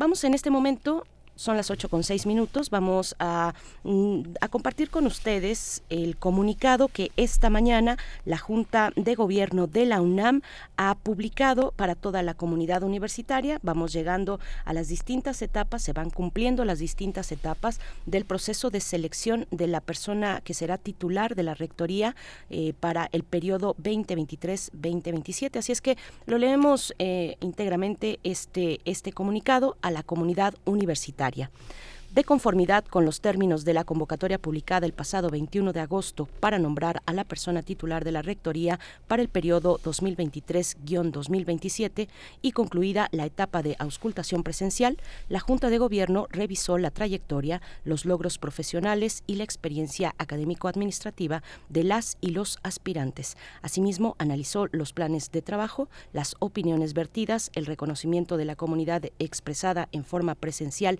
y escrita, así como la pluralidad de ideas y proyectos sobre nuestra universidad. Con base en lo anterior, las y los universitarios que la Junta de Gobierno ha decidido entrevistar son en orden alfabético los doctores Laura Susana Acosta Torres, Sergio Manuel Alcocer Martínez de Castro, Luis Agustín Álvarez y Casa Longoria, Raúl Juan Contreras Bustamante, Patricia Dolores Dávila Aranda, Germán Enrique Fajardo Dolci, William Henry Lee Alardín, Leonardo Lomelí Vanegas, Manuel Ordorica Sacristán y la doctora Guadalupe Valencia García. Los medios de comunicación universitarios, a, solicitud de este cuerpo colegiado, otorgarán espacio a las y los candidatos para presentar sus programas de trabajo a partir de esta fecha. La Junta de Gobierno reconoce y agradece la participación y el compromiso institucional en este proceso de las y los 17 destacados aspirantes. Se continuará recibiendo por escrito la opinión sobre las y los candidatos hasta el 3 de noviembre del presente año.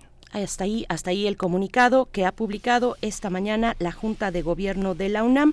Ustedes pueden encontrar información muy interesante, muy importante, los eh, programas de trabajo, entre otras cuestiones importantes, en el sitio electrónico de la Junta de Gobierno. Es www.juntadegobierno.unam.com mx junta-de-gobierno.unam.mx Bueno, para seguir este proceso y claro, por supuesto, Radio UNAM estaremos junto con otros medios universitarios y Radio UNAM particularmente, eh, el primer movimiento también, a partir de la próxima semana, nosotros aquí en este espacio estaremos eh, conversando con cada una de las y los candidatos a ocupar esta titularidad de la Rectoría de la UNAM para el próximo periodo. Hasta ahí este anuncio. Vamos con nuestra nota del día. Hablaremos de las chinches, 8 con 9 minutos. Primer movimiento. Hacemos comunidad con tus postales sonoras. Envíalas a primermovimientounam.gmail.com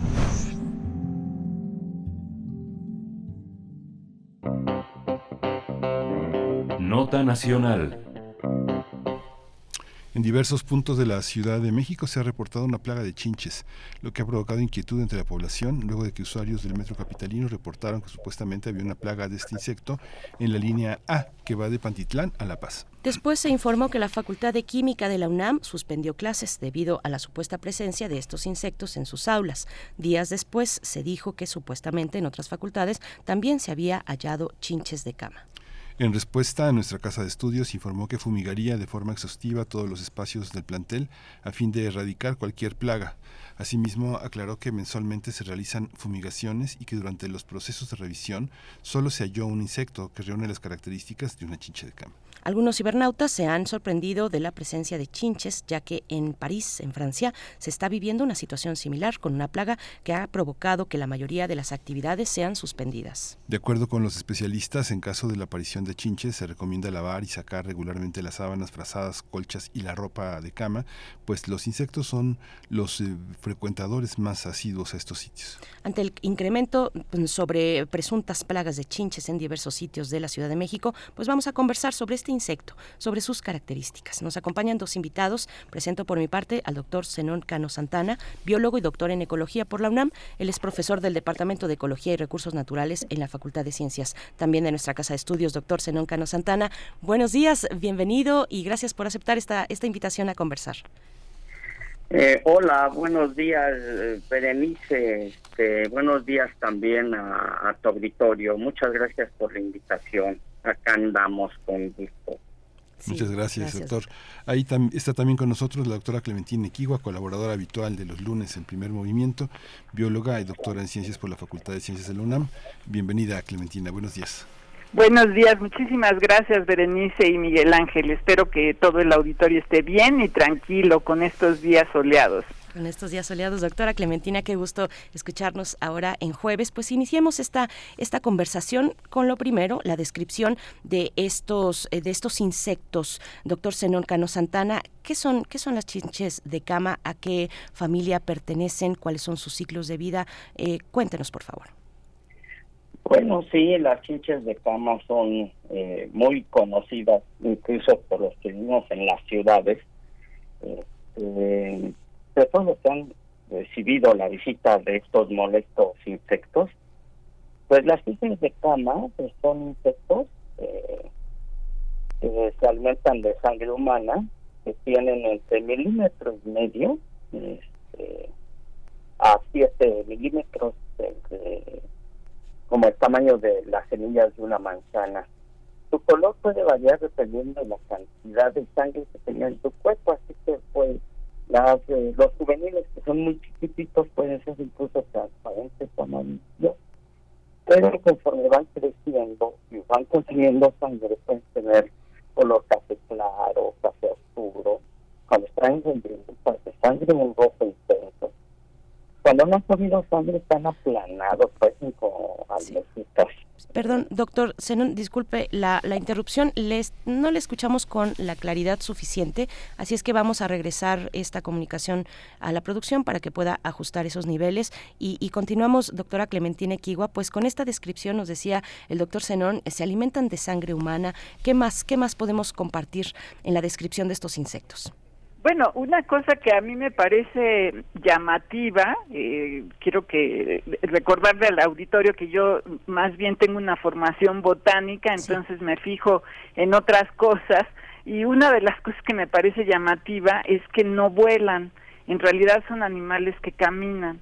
Entonces, si eh, eh, eh, usando esta descripción que me encanta de, de que son animales pequeñitos, más o menos del tamaño de una semilla de, de, manzana, pues en realidad es difícil que lleguen a todos los lugares transportados volando, como sucede con los mosquitos, ¿no? Los mosquitos están en todos lados porque se mueven muy ágilmente y muy fácilmente y eh, estos animales pues no necesariamente eh, llegan volando como llegan como llegarían estos otros animales. Entonces eso es es súper interesante que se mueven pues transportados con gracias a nosotros o nuestras cosas eh, y, y, así es como pues han ido invadiendo muchas partes de, del planeta no eh, como decía él son pequeñitos eh, pues son como segmentados eso también me parece muy característico y son un poquito como color entre entre beige un poco oscuro y un poquito marrón no Entonces, sí son bastante característicos, pero también es fácil confundirlos con eh, cucarachas, ¿no? Sobre todo si son muy pequeñitos. Doctor Zenón, ya estamos de vuelta con usted para que continúe con esta descripción que nos hacía. Ya nos dice la doctora Clementina Equigua, no vuelan, tienen, pero desarrollan alas, ah, aunque, aunque no vuelen, o cómo se, cómo se, se movilizan, brincan. Eh, cuéntenos, síganos contando. Por favor. No, pues este, son eh, animales cursores, se mueven con sus patitas, se mueven activamente.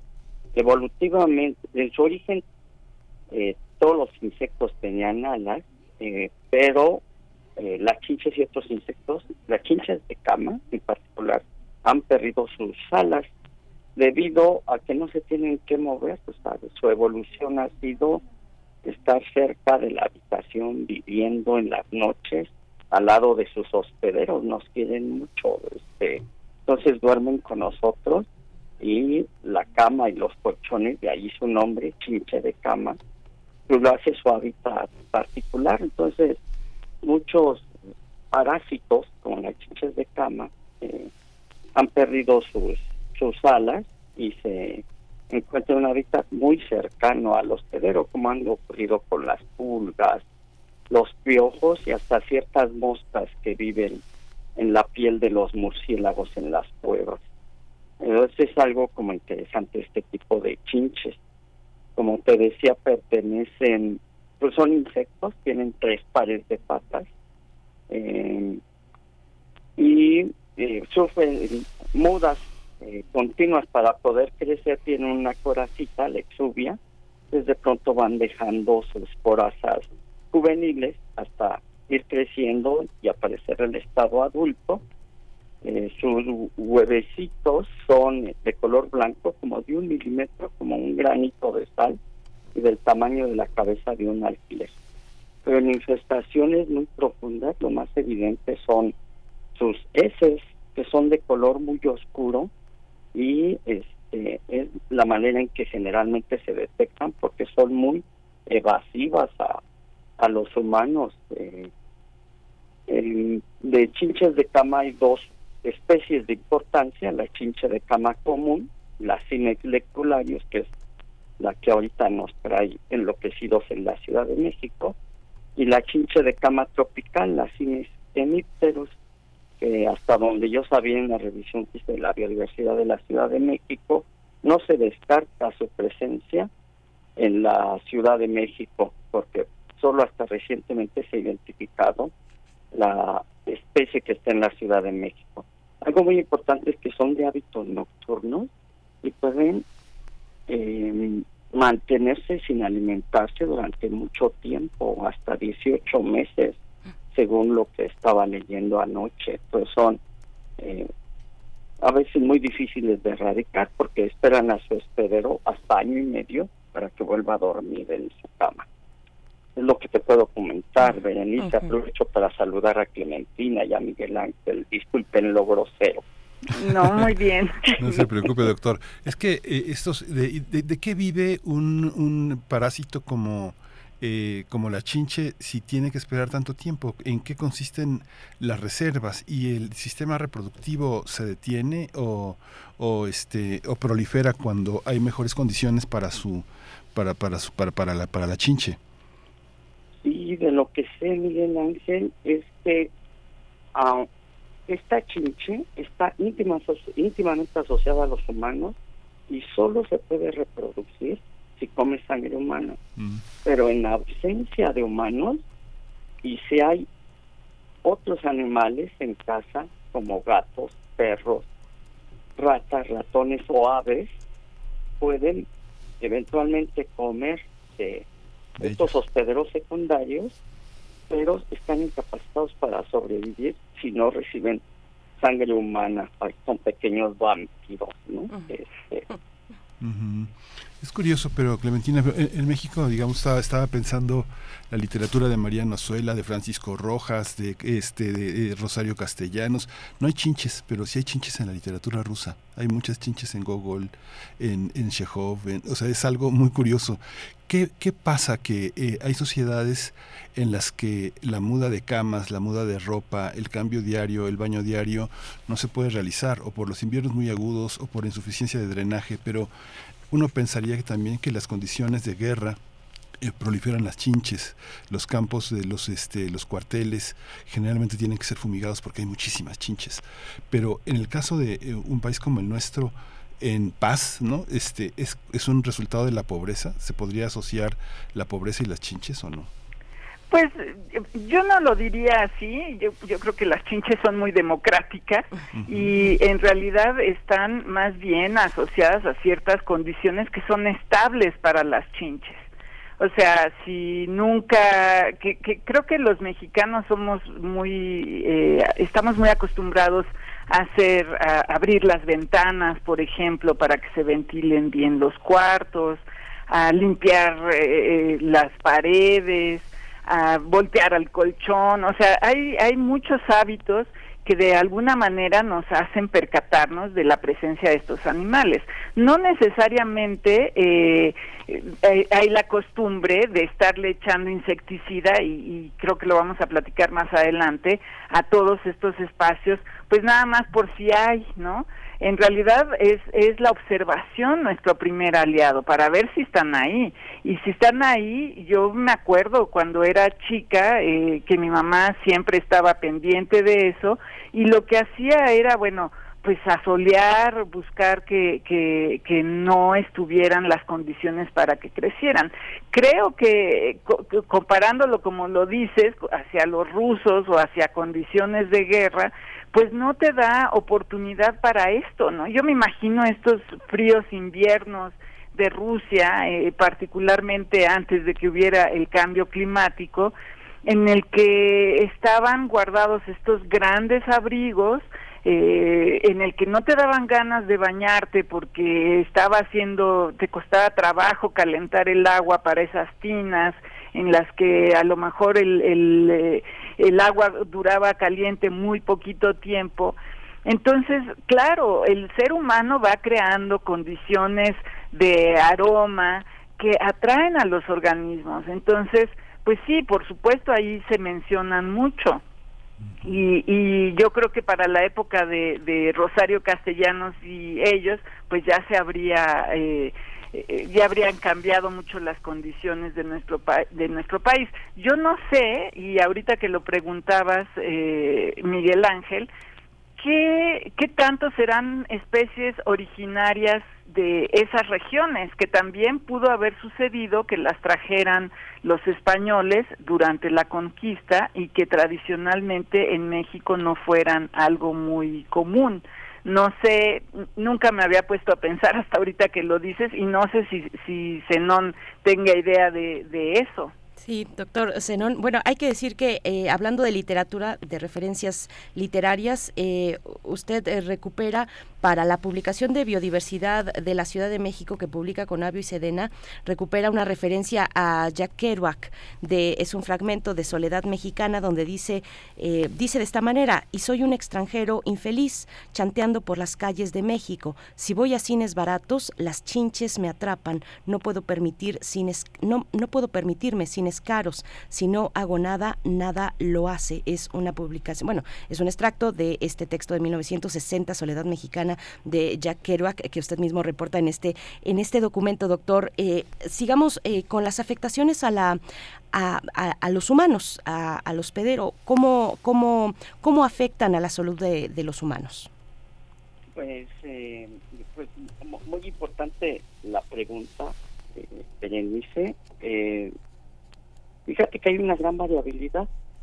Cada persona es distinta. Hay personas que viven con las chinches y no se dan cuenta que existe. Porque este, están muy habituados, no hay una no, no hay una respuesta este, inmunológica violenta, sino que como al picar la chinche tiene analgésico y anticoagulante, pues uno no siente que picó y que ya se nos llevó unos mililitros de sangre y la persona puede vivir completamente sin saber, ¿no? Eh, pero hay otras que eh, les puede provocar comezón y hinchazón, pero la que y a veces con el rascado se pueden sufrir infecciones bacterianas secundarias por tener las uñas sucias. Mm. La preocupación más, más importante de Berenice Miguel Ángel es que a las personas les provoca mucho estrés, mucha ansiedad estar asociado con estos eh, pequeños diablillos que incluso hay personas que no pueden dormir. Hay en las redes sociales realmente escenas de pánico, como si estas chinches fueran pues una, una plaga del apocalipsis. Y creo que hay que guardar la calma ante eso, porque la entomofobia entre la cultura occidental este, mexicana, a pesar de que nuestros antepasados tienen una relación más amigable con los insectos, el mundo occidental no nos educa para convivir amigablemente con, con los insectos. Y además quiero aprovechar un paréntesis para platicarles que esta chinche de cama es precisamente de origen europeo, esto ahorita que lo platicaba Clement, y que parece que vino a América con las migraciones que llegaron de europeos que llegaron a Estados Unidos. Estados Unidos es el primer receptor de chinches de cama a través de los migrantes europeos.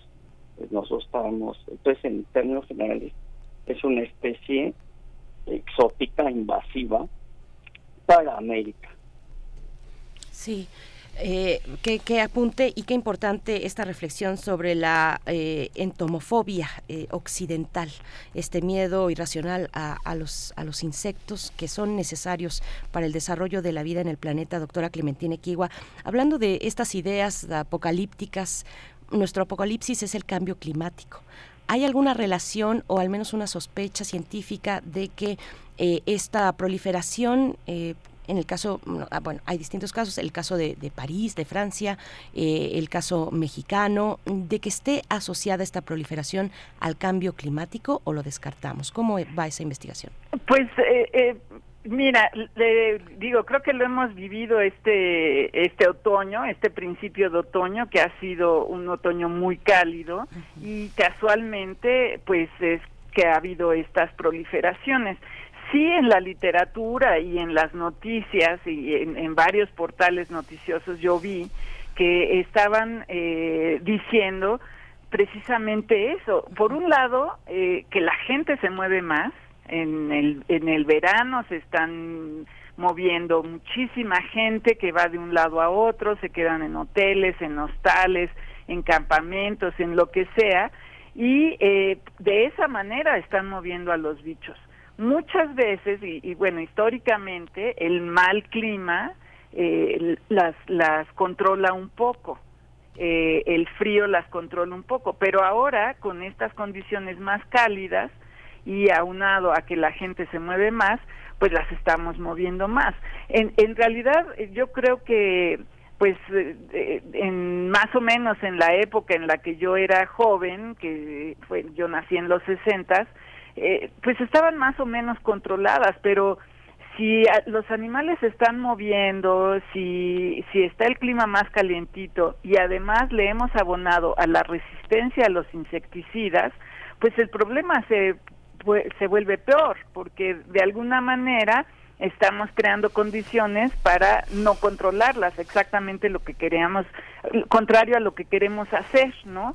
Entonces hay que usar métodos, pues yo diría, más eh, racionales o métodos más pacíficos para controlarlas, a lo mejor con estos métodos antiguos que mencioné antes, ¿no?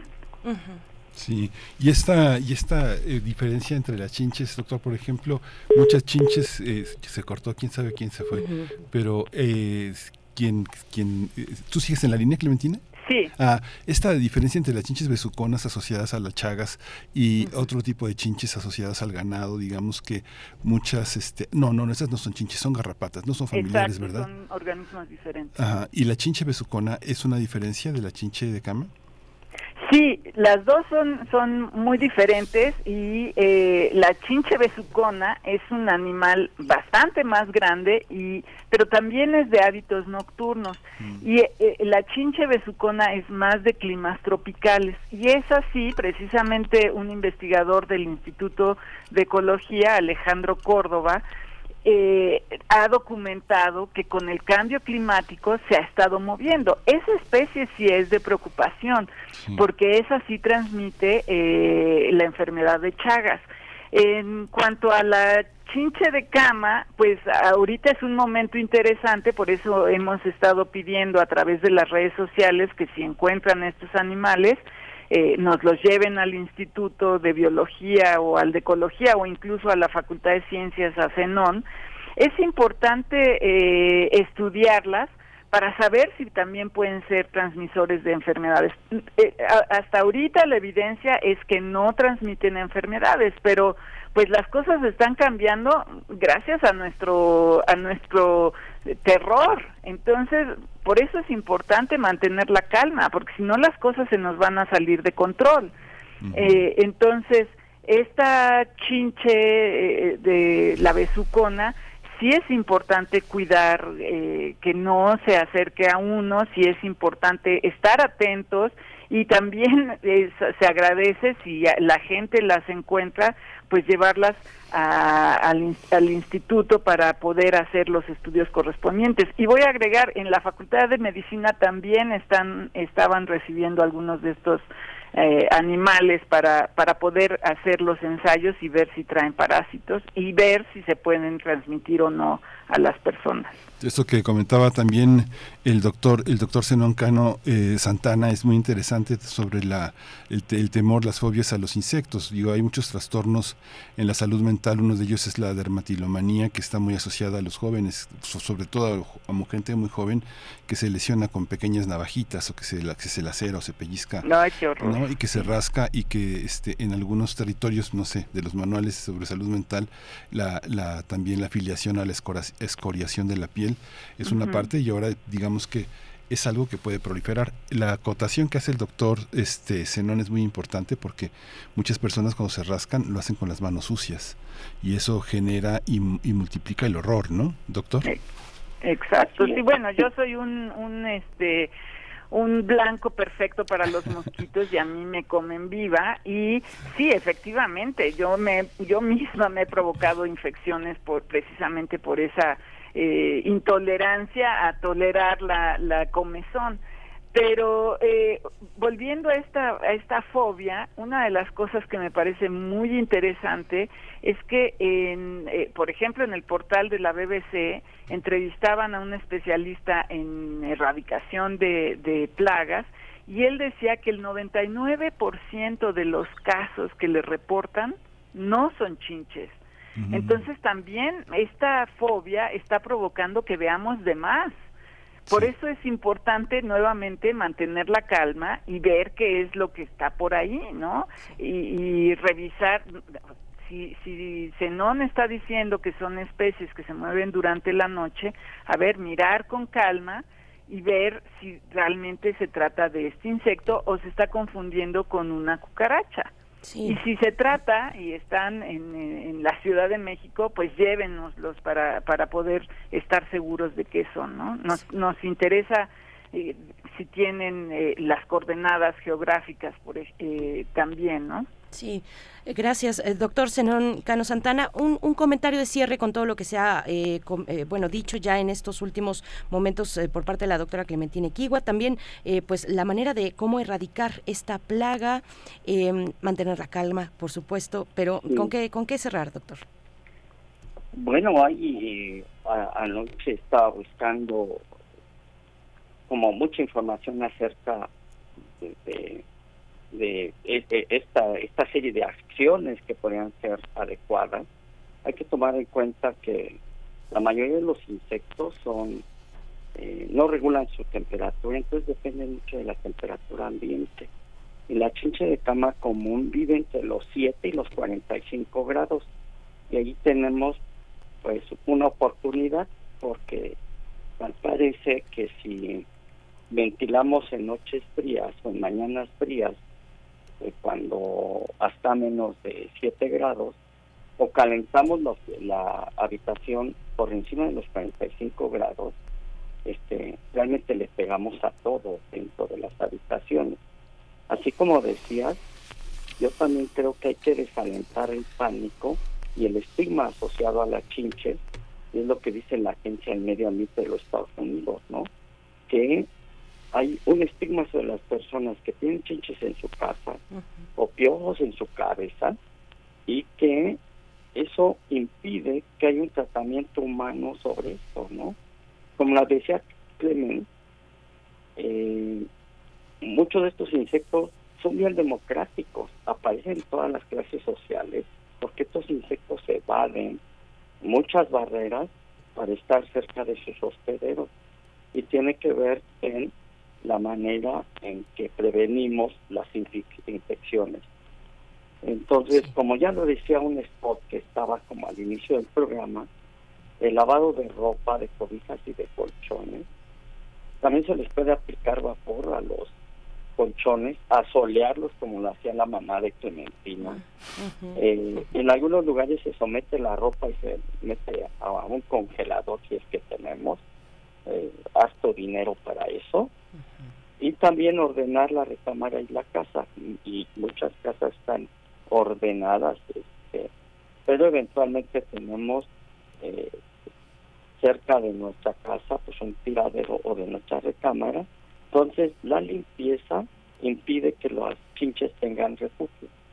También se puede hacer control mecánico con una brichita empapada con alcohol en las comisuras de las costuras donde pueden estar la chincha. También es importante no dejar la ropa en el piso ni sobre los ni sobre los muebles sino colgarla. Y una fuente de paso de chinches que pasan caminando es no mezclar nuestra ropa o batas en el caso de los laboratorios en el mismo perchero ya que pasan de, un textil a otro. Este, y cuando se vaya de viaje pues uno de como de las hipótesis más aceptadas que todos estos viajes internacionales que nos hacen recibir visitas de otros países o vamos de visita a otros países, llegamos en nuestra maleta con chinche. Entonces, es eh, cerrar nuestras maletas y colgar la ropa en, el hotel a donde lleguemos. Eh, eh, hay que revisar los colchones de las camas de los lugares en que se pase la noche y hay que separar nuestras pertenencias de los de otras personas. Eh, también hay que recordar, y es muy importante, que una sola chinche no hace una infestación. Es muy importante identificarla para este, llevar a cabo el manejo adecuado. Debo reconocer que el uso de insecticidas es aceptado por profesionales, que deben ser muy cuidadosos, pero una vez que se prueba la infestación, eh, eh, es muy poco probable que haya infestación en salones y en laboratorios en ciudad universitaria, por ejemplo, sino que debemos de poner más atención a nuestra recámara. Mm, pues muchas gracias a ambos por esta conversación, doctor Zenón Cano Santana, eh, biólogo doctor en ecología por la UNAM, profesor del Departamento de Ecología y Recursos Naturales de nuestra Facultad de Ciencias. Muchas gracias y hasta pronto. No hay, no hay de qué. Un gusto saludar eh, a ti, Berenice, a Miguel Ángel, a Clementina y a tu amable auditorio. Gracias. Gracias. Igualmente, doctora Clementina Equigua, gracias por, por estar esta mañana de jueves con nosotros y pues seguiremos escuchando, escuchándonos contigo los lunes y también en Habitare aquí en Radio UNAM. Gracias y hasta pronto, doctora. Muchísimas gracias a ustedes y otra vez recomiendo la calma y todo saldrá bien. Y abrazos para todos. Gracias. Abrazos para todos. Nos vamos a ir con música, vamos a escuchar eh, de Cindy Rala, Fool. count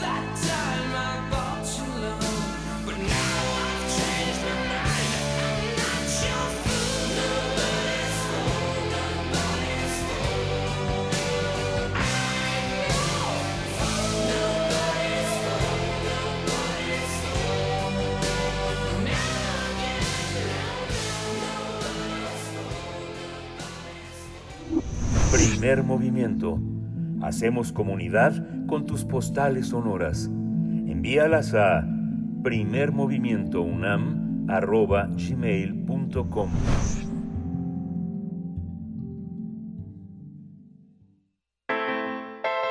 Nota Internacional este fin de semana se registró un sorpresivo ataque aéreo por tierra y por mar y por parte de Hamas desde la franja de Gaza hacia Israel. La entrada de militantes palestinos pertenecientes al grupo terrorista Hamas provocó que tomaran a por lo menos, bueno, más de un centenar de, de personas como rehenes, mientras que a otras decenas fueron asesinadas.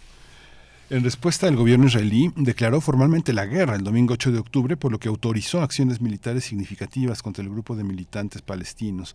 El primer ministro Benjamín Netanyahu anunció la operación Espada de Hierro para dar respuesta a las acciones de Hamas, que podrá eh, incluir podría incluir una incursión terrestre contra la franja de Gaza, un territorio que se ha quedado sin servicio de electricidad, agua, alimentos, tras este bloqueo y los bombardeos, bombarderos que existen sobre la región. Netanyahu también anunció la formación de un gobierno de emergencia junto al opositor Benny Gantz para hacerle frente a la situación actual. Hamas es una organización política y militar palestina considerada como un grupo terrorista por varios países, incluido Estados Unidos e Israel, también la Unión Europea. Se formó en 1987 y su objetivo declarado es la libertad la liberación de Palestina. Hamas es un acrónimo en árabe para el movimiento de resistencia islámica y actualmente controla la franja de Gaza. Desde su toma de poder en 2007 ha estado en conflicto con Israel, siendo su objetivo la destrucción de este último y la creación de un Estado islámico independiente en el territorio histórico de Palestina. Cabe señalar que la desinformación sobre este conflicto se ha intensificado en los últimos días, así como las distintas versiones y coberturas de medios occidentales. Justamente hasta el momento las cifras oficiales señalan que en la franja de Gaza han muerto 1.055 personas por los ataques de Israel, mientras que en territorio israelí se reportan 1.200 muertos. Pues vamos a conversar sobre esta reciente escalada del enfrentamiento y la deuda histórica también con Palestina para reconocerle como país, como Estado independiente y lo que ello implica para la región. Este día nos acompaña el profesor Moisés Garduño. Él es profesor de la Facultad de Ciencias Políticas y Sociales de la UNAM, especialista en estudios árabes e islámicos contemporáneos. Eh, profesor Moisés Garduño, con el gusto de saludar saludarte lamentablemente con estas noticias, con esto bueno, que este momento eh, tan, tan tenso y tan violento en esa región del mundo. Mm, bienvenido, ¿cómo estás? Berenice, Miguel Ángel, buenos días. Igual un gusto saludarles de nuevo, como dicen lamentablemente por estos hechos, pero estoy a sus órdenes y la de la audiencia universitaria y del público general. Muchas gracias, Moisés. Pues cuéntanos cómo, cómo entender este conflicto. Eh, mucha gente dice no es necesario irnos a la historia, son asesinos los palestinos, entonces son terroristas, entonces tenemos que evaluarlos desde ahí. Eh, Israel este, eh, lo, único que hace es responder a una agresión, pero todos estos reduccionismos, todos estos lugares comunes, ¿cómo entenderlos, Moisés? Este, si es histórico, es, es regional, ¿cómo, ¿cómo entender esta irrupción tan inesperada según, según lo que manejan la mayoría de las fuentes. Bueno, no, sí es un, conflicto eh, histórico, tenemos desde 1917 diferentes puntos de inflexión, luego la parte del 48, eh, digamos, la forma en la que el mandato británico se lava las manos para prometerle a una serie de migraciones judías una un territorio que estaba ya ocupado por un pueblo, el pueblo palestino, y a partir de ahí diferentes puntos de inflexión, no es muy complicado, ¿sí? 48, la guerra del 67, el inicio de la ocupación militar israelí, que es la parte estructural de todo esto, el proceso 73-78, que viene con la guerra del Yom Kippur, que ahora cumple 50 años, y la firma de los acuerdos Camp David, el proceso de paz de los 90, 90-93, mediado por Bill Clinton, pasando por las dos intifadas y actualmente el problema que tenemos ahorita es la una de los, de los conflictos más documentados del mundo. Y al final lo básico, considerando lo básico como esencial que hay que saber en estos momentos es que de acuerdo con Naciones Unidas el problema estructural más importante de todo esto es la ocupación militar y la forma en la que vive el pueblo palestino ocupado, no jamás, no la ANP, no al Fatah, sino el pueblo palestino ocupado desde 1967 con una serie de checkpoints y una serie de privación de derechos políticos, humanos, que de acuerdo con el propio derecho internacional se deben de garantizar, en tanto Israel, con base en este mismo derecho, es una potencia ocupante y el pueblo palestino un territorio ocupado. En este sentido, esa serie de obligaciones que ha tenido Israel no las ha cumplido y esto ha llevado a eh, reacciones legítimas de inspiración pacífica y ahora violentas, lamentablemente, de parte del pueblo palestino y de organismos políticos ahora como Hamas que han hecho estas operaciones militares como respuesta a muchísimas otras incursiones que ha hecho el ejército o las fuerzas de defensa israelíes en la franja de Gaza. Eh, por supuesto, esto con esto termina esta parte.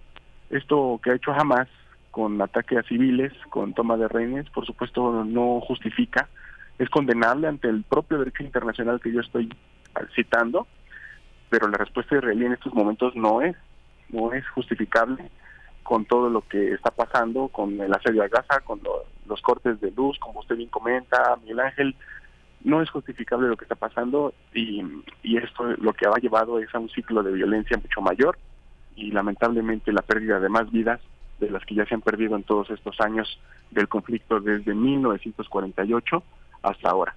Así lo retrataríamos como contexto en general. Sí, profesor Moisés Garduño, ¿quiénes son los actores eh, del conflicto? ¿Cómo describir, eh, por un lado, a Hamas eh, distinguirles de los grupos que han buscado la liberación de Palestina, por un lado, y por otro también cómo describir la naturaleza del gobierno que, tiene, que actualmente lidera Israel.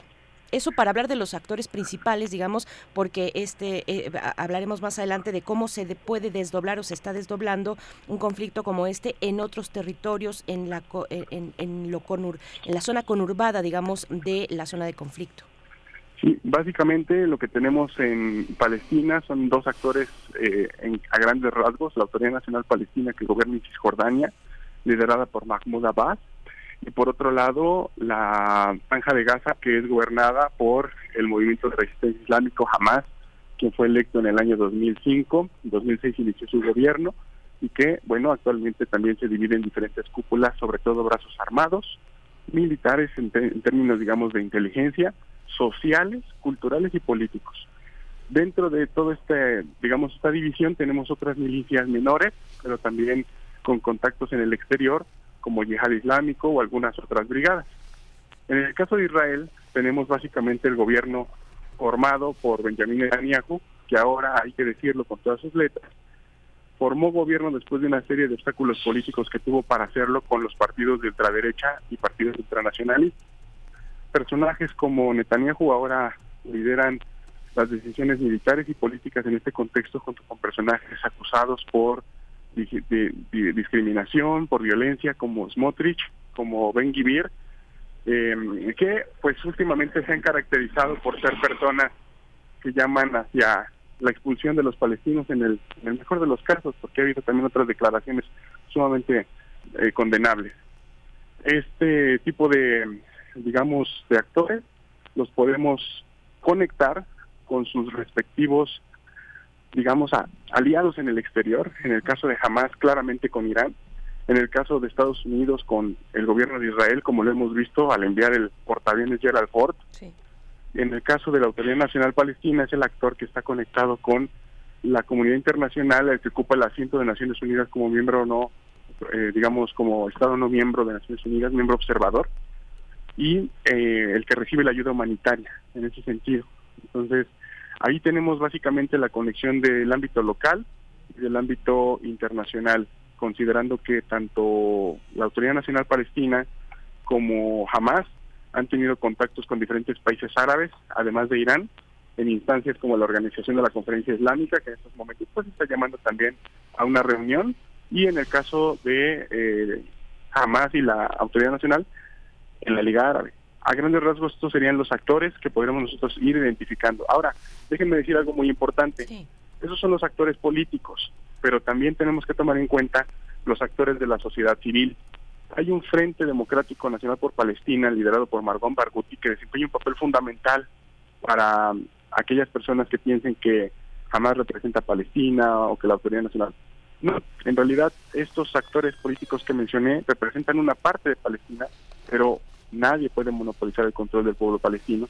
Y el movimiento democrático por Palestina, liderado por Barghouti, es un movimiento que tiene mucha fuerza y que tiene una forma de pensar y de conectar soluciones sumamente sostenida a lo largo del tiempo. Entonces, en, del lado de Israel también hay organismos eh, no gubernamentales que están haciendo un papel muy importante para documentar fallas a los derechos humanos, B'Tselem, Breaking the Silence, Jewish Voice for Peace, por ejemplo, que son instancias que han ayudado a documentar no solamente violación de derechos humanos a israelíes y a palestinos, sino también a contactar formas de paz desde la sociedad civil. Yo diría que este actor de la sociedad civil es una parte muy importante en una futura ruta de paz. Sí, toda la propaganda que se ha realizado en este en, en Occidente, que es donde se están los medios fundamentalmente que nosotros acudimos, cómo cómo se observa, cómo observas en el mundo la presencia del conflicto en, en los medios europeos y en los medios americanos, norteamericanos, este Moisés. Eso es, es también muy importante, Miguel Ángel Berenice, porque lo que nosotros vemos en, en los medios occidentales hay que también reflexionarlo y ponderarlo con lo que no se ve. Hay que pensar que los medios son compañías que tienen objetivos económicos, que tienen objetivos para tener rating y que la violencia muchas veces se convierte en un espectáculo que genera eso, rating, amarillismo, que confunde mucho cuando no hay un análisis y un contexto de esa violencia, que puede ser una violencia libertaria, una violencia de Estado, eh, o también puede ser violencia el carácter terrorista cuando se trata de civiles, ya sea atacados por el ejército israelí o por organizaciones como Hamas. Y ese tipo de representaciones muchas veces en países de Occidente pues no te da ese equilibrio, esa integridad analítica. Lo que nos da es una repetición de ciclos y de imágenes eh, a consumir por un eh, espectador que se le despierta el morbo, que se le despierta la emocionalidad con la cual consume esas imágenes y esos textos multimodales. Y esto en realidad, pues más que responder a un entendimiento del conflicto de los actores, lo que hace es eh, velar por emociones hacia uno u otro bando, esperando que se repliquen discursos de odio y de mutua exclusión.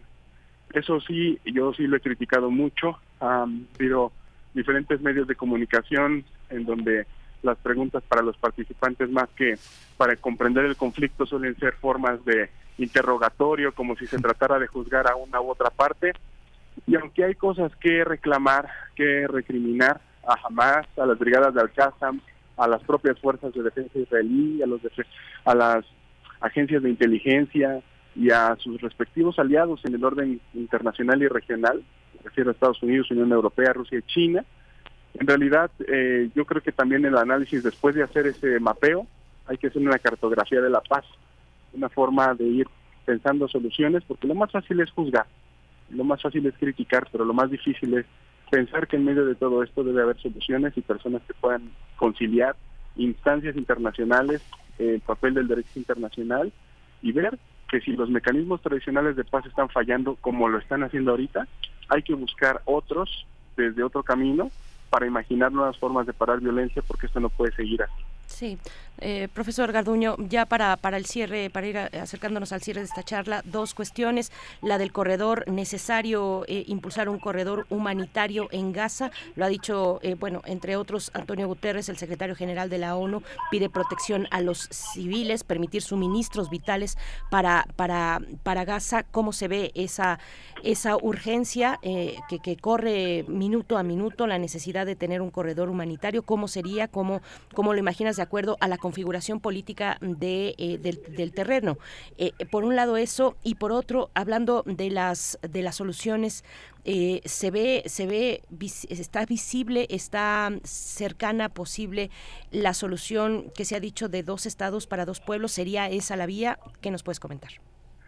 Con respecto al corredor humanitario, es muy importante seguir las noticias egipcias los periódicos de organismos igual de la sociedad civil, de derechos humanos, instancias como el HAC, que han dicho que la franja de Rafah, después de los bombardeos de ayer, está abierta a través de un aeropuerto que está cercano ahí a la franja, que se llama el aeropuerto de Asir. El gobierno egipcio ha emitido un comunicado en donde ha dicho que toda persona que quiere enviar ayuda humanitaria para crear este corredor debe de hacerlo a través del aeropuerto de Asir y a partir de ahí negociar la inspección y las rutas a través de la franja de, de Rafah, que es la franja que conecta a Egipto con Gaza. Es la única que hay en estos momentos con posibilidad para hacer este tipo de, de, canal, lo cual pues no está todavía construido como se quisiera por parte de Naciones Unidas, no está contemplado ni negociado como tal, pero por lo menos ya es una ventana después de estos días de violencia que hemos estado experimentando. Y con respecto a la resolución de los dos estados, yo considero que aunque es una solución muy difícil, todavía tenemos que considerarla dentro de la agenda, porque es el discurso con el que la mayor parte de los actores preponderantes está, se está manejando. No obstante, hay que ponerla a dialogar con otro tipo de soluciones que se han pues propuesto también desde la propia sociedad civil y algunos países como por ejemplo hemos visto en el caso de pues eh, Egipto, Líbano, Jordania, que ya han puesto por ejemplo en la mesa la construcción de un solo estado, pero que tenga que ser libre, laico y democrático. Porque los hechos en el terreno nos hacen muy difícil pensar en dos estados, los muros, los checkpoints, eh, la división entre Gaza y Cisjordania, o sea, la forma de que no tenemos una continuidad territorial en Gaza y Cisjordania, eso dificulta muchísimo. Ahora, el plan de partición de Naciones Unidas fue un plan de partición en el cual se trataba que tanto Palestina como Israel tuvieran fronteras con todo, con el Mediterráneo, con Egipto, con Jordania y con Líbano. Esta es la lógica de los dos estados. Pero Jerusalén desempeña un papel importante porque tendría que ser no solo, digamos, un lugar importante para las religiones, sino un estatus internacional. Y eso es lo que se tiene que negociar.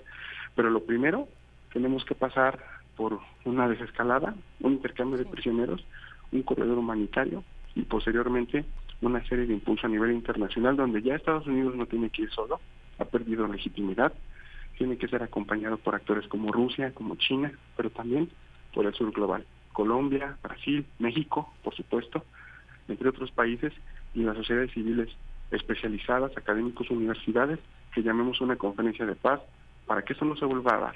Esta ruta que ha seguido Israel, hemos visto que ha fallado y las muestras pues son cada vez más lamentables con la muerte de tantas personas de un lado y de otro.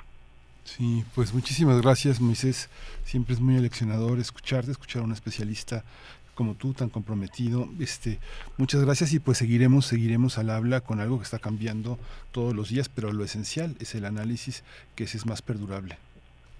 Sí, claro que sí, Miguel Ángel, con mucho gusto y Berenice también estoy a sus órdenes y a las de nuestra audiencia querida de Radio UNAM.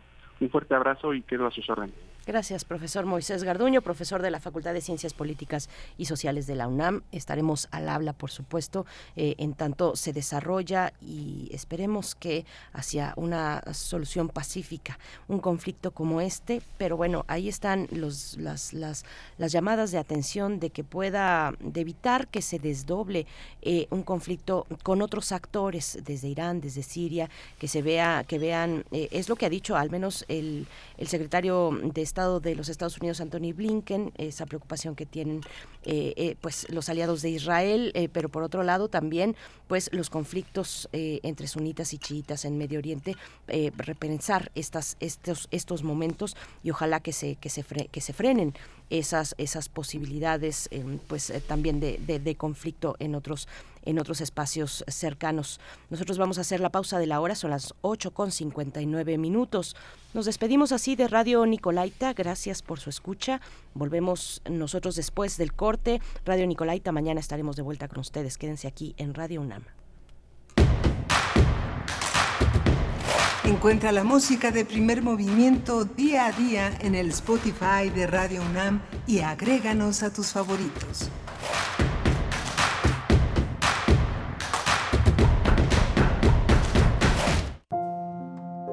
Joy Laville. El horizonte y la pintura. Cien años de su nacimiento.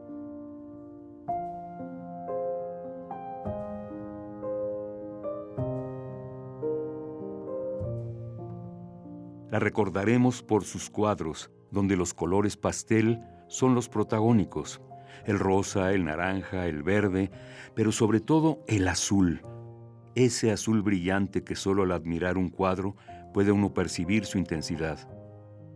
Esos cuadros donde apenas se vislumbra una figura o un desnudo, pero donde los colores expresan ideas o sensaciones. Joy Laville 96.1 FM Radio UNAM Experiencia Sonora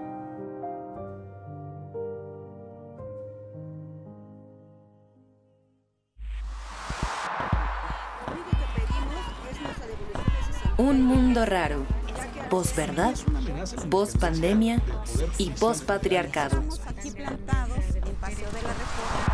Una producción de Radio UNAM y la Unidad de Investigaciones Periodísticas de Cultura UNAM.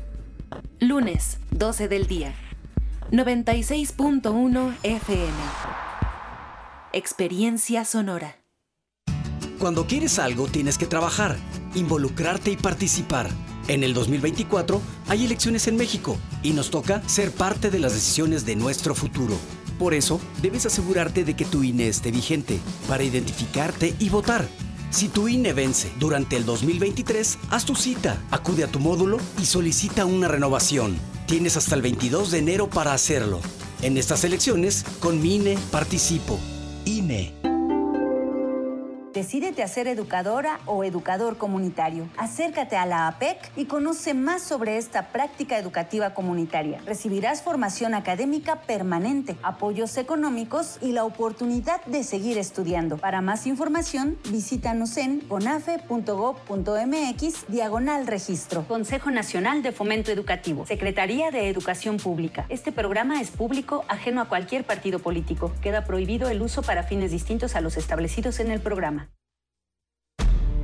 Un tejido infinito de impulsos.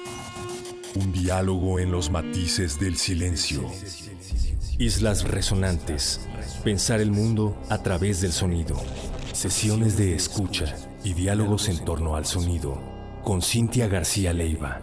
Islas resonantes. Miércoles a las 4 de la tarde, después del corte informativo.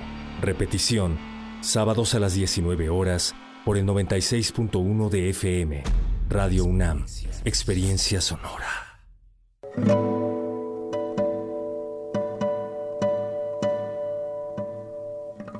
Hola, soy Ana Lara y los invito a descubrir quiénes son los compositores contemporáneos, qué escriben y quién los interpreta.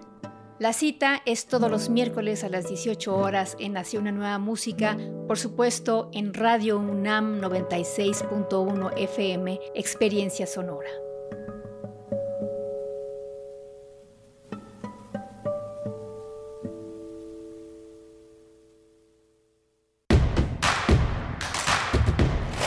En redes sociales. Encuéntranos en Facebook como Primer Movimiento y en Twitter como arroba PMovimiento.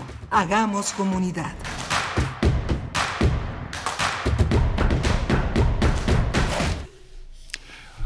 Buenos, días, buenos días. Eh, en coro les damos la bienvenida a esta tercera hora de transmisión en primer movimiento, nueve con cuatro minutos de la mañana. Me tocaba a mí, Miguel Ángel, perdón, hay que decirlo, me tocaba a mí. Estamos con ustedes, es que nos quedamos, bueno, pues cómo no, cómo no quedarse eh, fuera del aire, pues conversando sobre todo lo que se está moviendo en torno al conflicto eh, en Franja de Gaza. acabamos de conversar con el profesor Moisés Garduño y estamos también leyendo sus comentarios, mm, tantos y tantos elementos, bueno, lo, impactante de este domo de hierro, de esta tecnología que eh, tiene y ha puesto ya en marcha Israel, es, es como de ciencia ficción es muy impresionante saber que existe esa tecnología que se pone que se pone en marcha y que tiene los resultados efectivos como los tiene porque su capacidad la capacidad de interceptar eh, los eh, los misiles que se acerquen bueno eh, los ataques que se acerquen de manera aérea al espacio aéreo de, Israel pues es muy efectiva. Bueno son tantas cosas que conversar y que seguir atendiendo en este en este sentido la desgracia humanitaria es eh, pues sin palabras, es que uno no tiene palabras para describir lo que está viviendo eh, la gente eh, en estos momentos en esa región del mundo. Bueno, estábamos en eso cuando nos llegó el momento de darles la bienvenida, nueve con cinco minutos de la mañana. Gracias por permanecer a la escucha de Radio UNAM, de Primer Movimiento. Rodrigo Ailar se encuentra en la producción ejecutiva. Eh, Andrés Ramírez hoy, esta mañana, nos acompaña en la operación técnica de la consola. Violeta Berber en la asistencia de, la producción de Primer Movimiento y también Miguel Ángel Quemain, por supuesto, en, los, en la voz, en la conducción se puede también en la poesía necesaria y, a veces también en el tiempo que nos es posible el análisis, las reflexiones eh, con las que nos eh, eh, vamos conduciendo un espacio como este en conjunto con la audiencia, Miguel Ángel. Sí, buenos días a todos, buenos días a todos los que nos hacen, nos escuchan, las que hacen comunidad a partir de muchos de los contenidos que proponemos, que proponemos aquí, muchas actividades universitarias que no son simplemente un día en la agenda, sino que tienen una configuración amplia que tiene muchas consecuencias y tiene toda una red de sentido que hace posible que muchas de las actividades en las que participamos estén involucradas muchas, muchas territorialidades, muchas imaginaciones. Así que bueno, este, ojalá continúen con nosotros. Y vamos a dar pie a la poesía necesaria. Hoy es jueves de Mundos Posibles. Está ya el doctor Alberto Betancourt. Decidió que le daría continuidad al tema de los infiltrados, los resultados diálogo de alto nivel México-Estados Unidos sobre seguridad. Es la segunda parte para que pueda usted unificar la primera y la segunda parte en el podcast. Vale muchísimo la pena escucharlas en conjunto, como muchas otras colaboraciones de el doctor Alberto Betancourt, que eh, eh, a, la distancia también son muy, muy, muy, en análisis muy interesantes. Alberto Betancourt es doctor en Historia, profesor de la Facultad de Filosofía y Letras de la UNAM.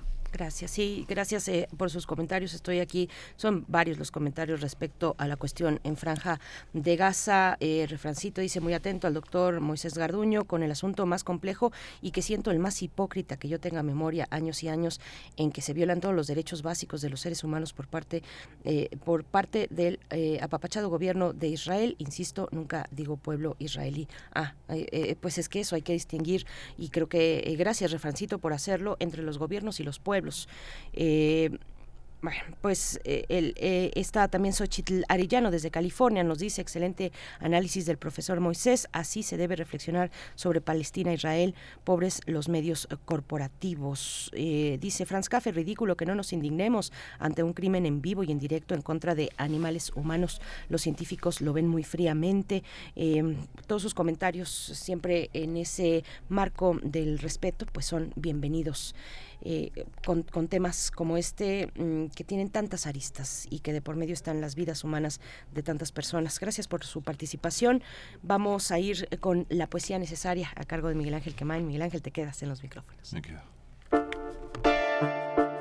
Es hora de poesía necesaria.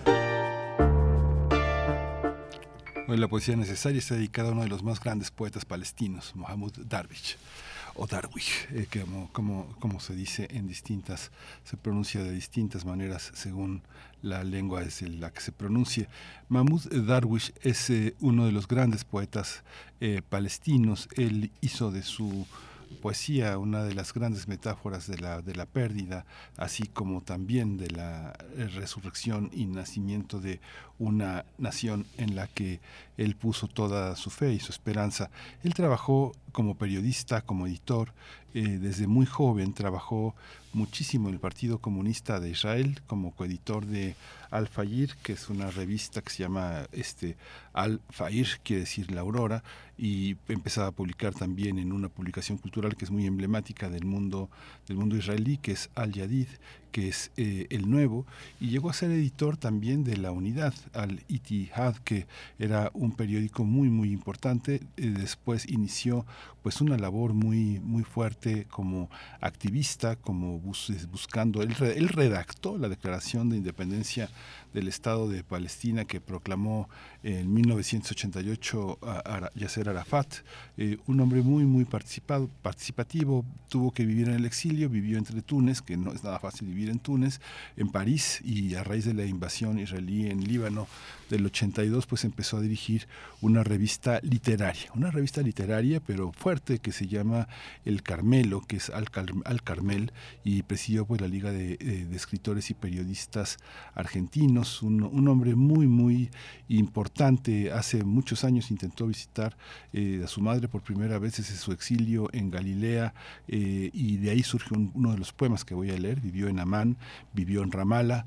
Eh, en, en, Ramala justamente este, tiene lugar la música en un concurso muy interesante de un grupo de un grupo de primer orden que se llama Makamat al-Quds. ellos interpretan en la música que voy a proponerles una pieza que se llama La Yalisama de Abdo Dagir, otro de los compositores eh, importantes en Palestina y este, este concierto se dio hace justamente 10 años en Ramallah. Hoy, este, hace algunos meses también escenario de, de muchísimos, eh, de muchísimos horrores. Así que va a ser un bálsamo escuchar a este grupo que sobrevive al horror, que es Makamat Al-Quds, eh, con la pieza de Abdo Dagir y la poesía de Mahmoud Darwish en la traducción de María Luisa Prieto, quien se ha dedicado en, eh, en el portal de poesía árabe que está en nuestra lengua a traducir a los más grandes poetas árabes. Dice, homenaje a las víctimas de Gaza, cadáveres anónimos. Cadáveres anónimos, ningún olvido los reúne, ningún recuerdo los separa, olvidados en la hierba invernal sobre la vía pública, entre dos largos relatos de bravura y sufrimiento. Yo soy la víctima, no, soy yo, la única víctima. Ellos no replicaron. Una víctima no mata a otra. Y en esta historia hay un asesino y una víctima. Eran niños, recogían la nieve de los cipreses de Cristo y jugaban con los ángeles porque tenían la misma edad. Huían de la escuela para escapar de las matemáticas y la antigua poesía heroica. En las barreras jugaban con los soldados, al juego inocente de la muerte. No les decían, dejen los fusiles y abran las rutas para que la mariposa encuentre a su madre cerca de la mañana, para que volemos con la mariposa fuera de los sueños, porque los sueños son estrechos para nuestras puertas. Eran niños, jugaban e inventaban un cuento para la rosa roja, bajo la nieve, detrás de dos largos relatos de bravura y sufrimiento. Luego escapaban con los ángeles pequeños hacia un cielo límpido. Eh, Darwish a su madre. Añoro el pan de mi madre, el café de mi madre, las caricias de mi madre. Día a día la infancia crece en mí y deseo vivir porque si muero sentiré vergüenza de las lágrimas de mi madre. Si algún día regreso, tómame en adorno de tus pestañas, cubre mis huesos con hierba purificada con el agua bendita de tus tobillos, y átame con un mechón de tu cabello o con un hilo del borde de tu vestido.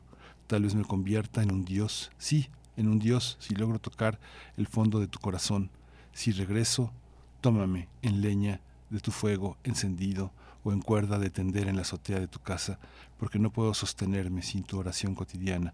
He envejecido, devuélveme las estrellas de la infancia para que pueda emprender con los pájaros pequeños el camino de regreso al nido donde tú aguardas.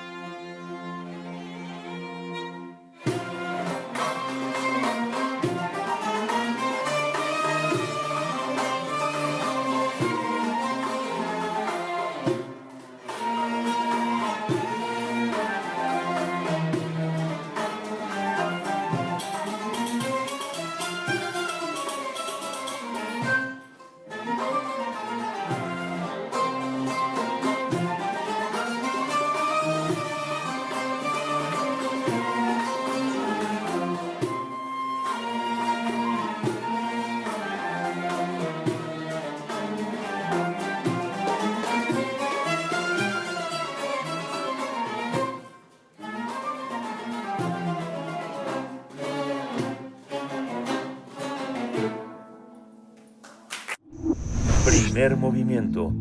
Hacemos comunidad con tus postales sonoras. Envíalas a primermovimientounam.gmail.com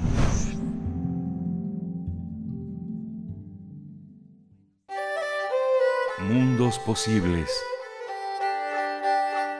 En esta mañana de jueves nos encontramos ya en compañía del doctor Alberto Betancourt en los mundos posibles, los infiltrados, resultados del diálogo de alto nivel México-Estados Unidos sobre seguridad, una segunda entrega de este tema, de esta cuestión. El doctor Betancourt es profesor de la Facultad de Filosofía y Letras de la UNAM, ahí mismo coordina el observatorio del G20, es doctor en historia y nos acompaña cada jueves en este espacio. Doctor, ¿cómo estás? Hola Berenice, Miguel Ángel, muy buenos días amigos de la comunidad universitaria. Qué gusto saludarlos, estar aquí con ustedes, aunque sean días pues en los que obviamente el corazón se extiende, se siente tan acongojado por todo lo que está ocurriendo y pues se desea tanto la paz que se ve tan difícil. Sí. Pero es un gusto estar aquí, por supuesto. Y venimos de negro, Alberto. Ustedes vienen pues, de negro, sí. Claro, no, no es para menos. Hay un, es un inconsciente. Sí, no, bueno, qué, qué, qué, qué, cuestiones tan brutales, qué momentos tan, tan difíciles, eh, doctor Alberto Betancourt. Pues, pues te escuchamos. Sí, muchas gracias. Pues quisiera yo continuar con las eh, reflexiones que iniciamos la sesión anterior, el jueves pasado, que por cierto realizamos de manera simultánea la reunión que se estaba efectuando en Palacio Nacional con una delegación de los más eh, altos y poderosos funcionarios del gobierno de los Estados Unidos que vinieron a México con objetivos muy concretos para garantizar la seguridad de su país.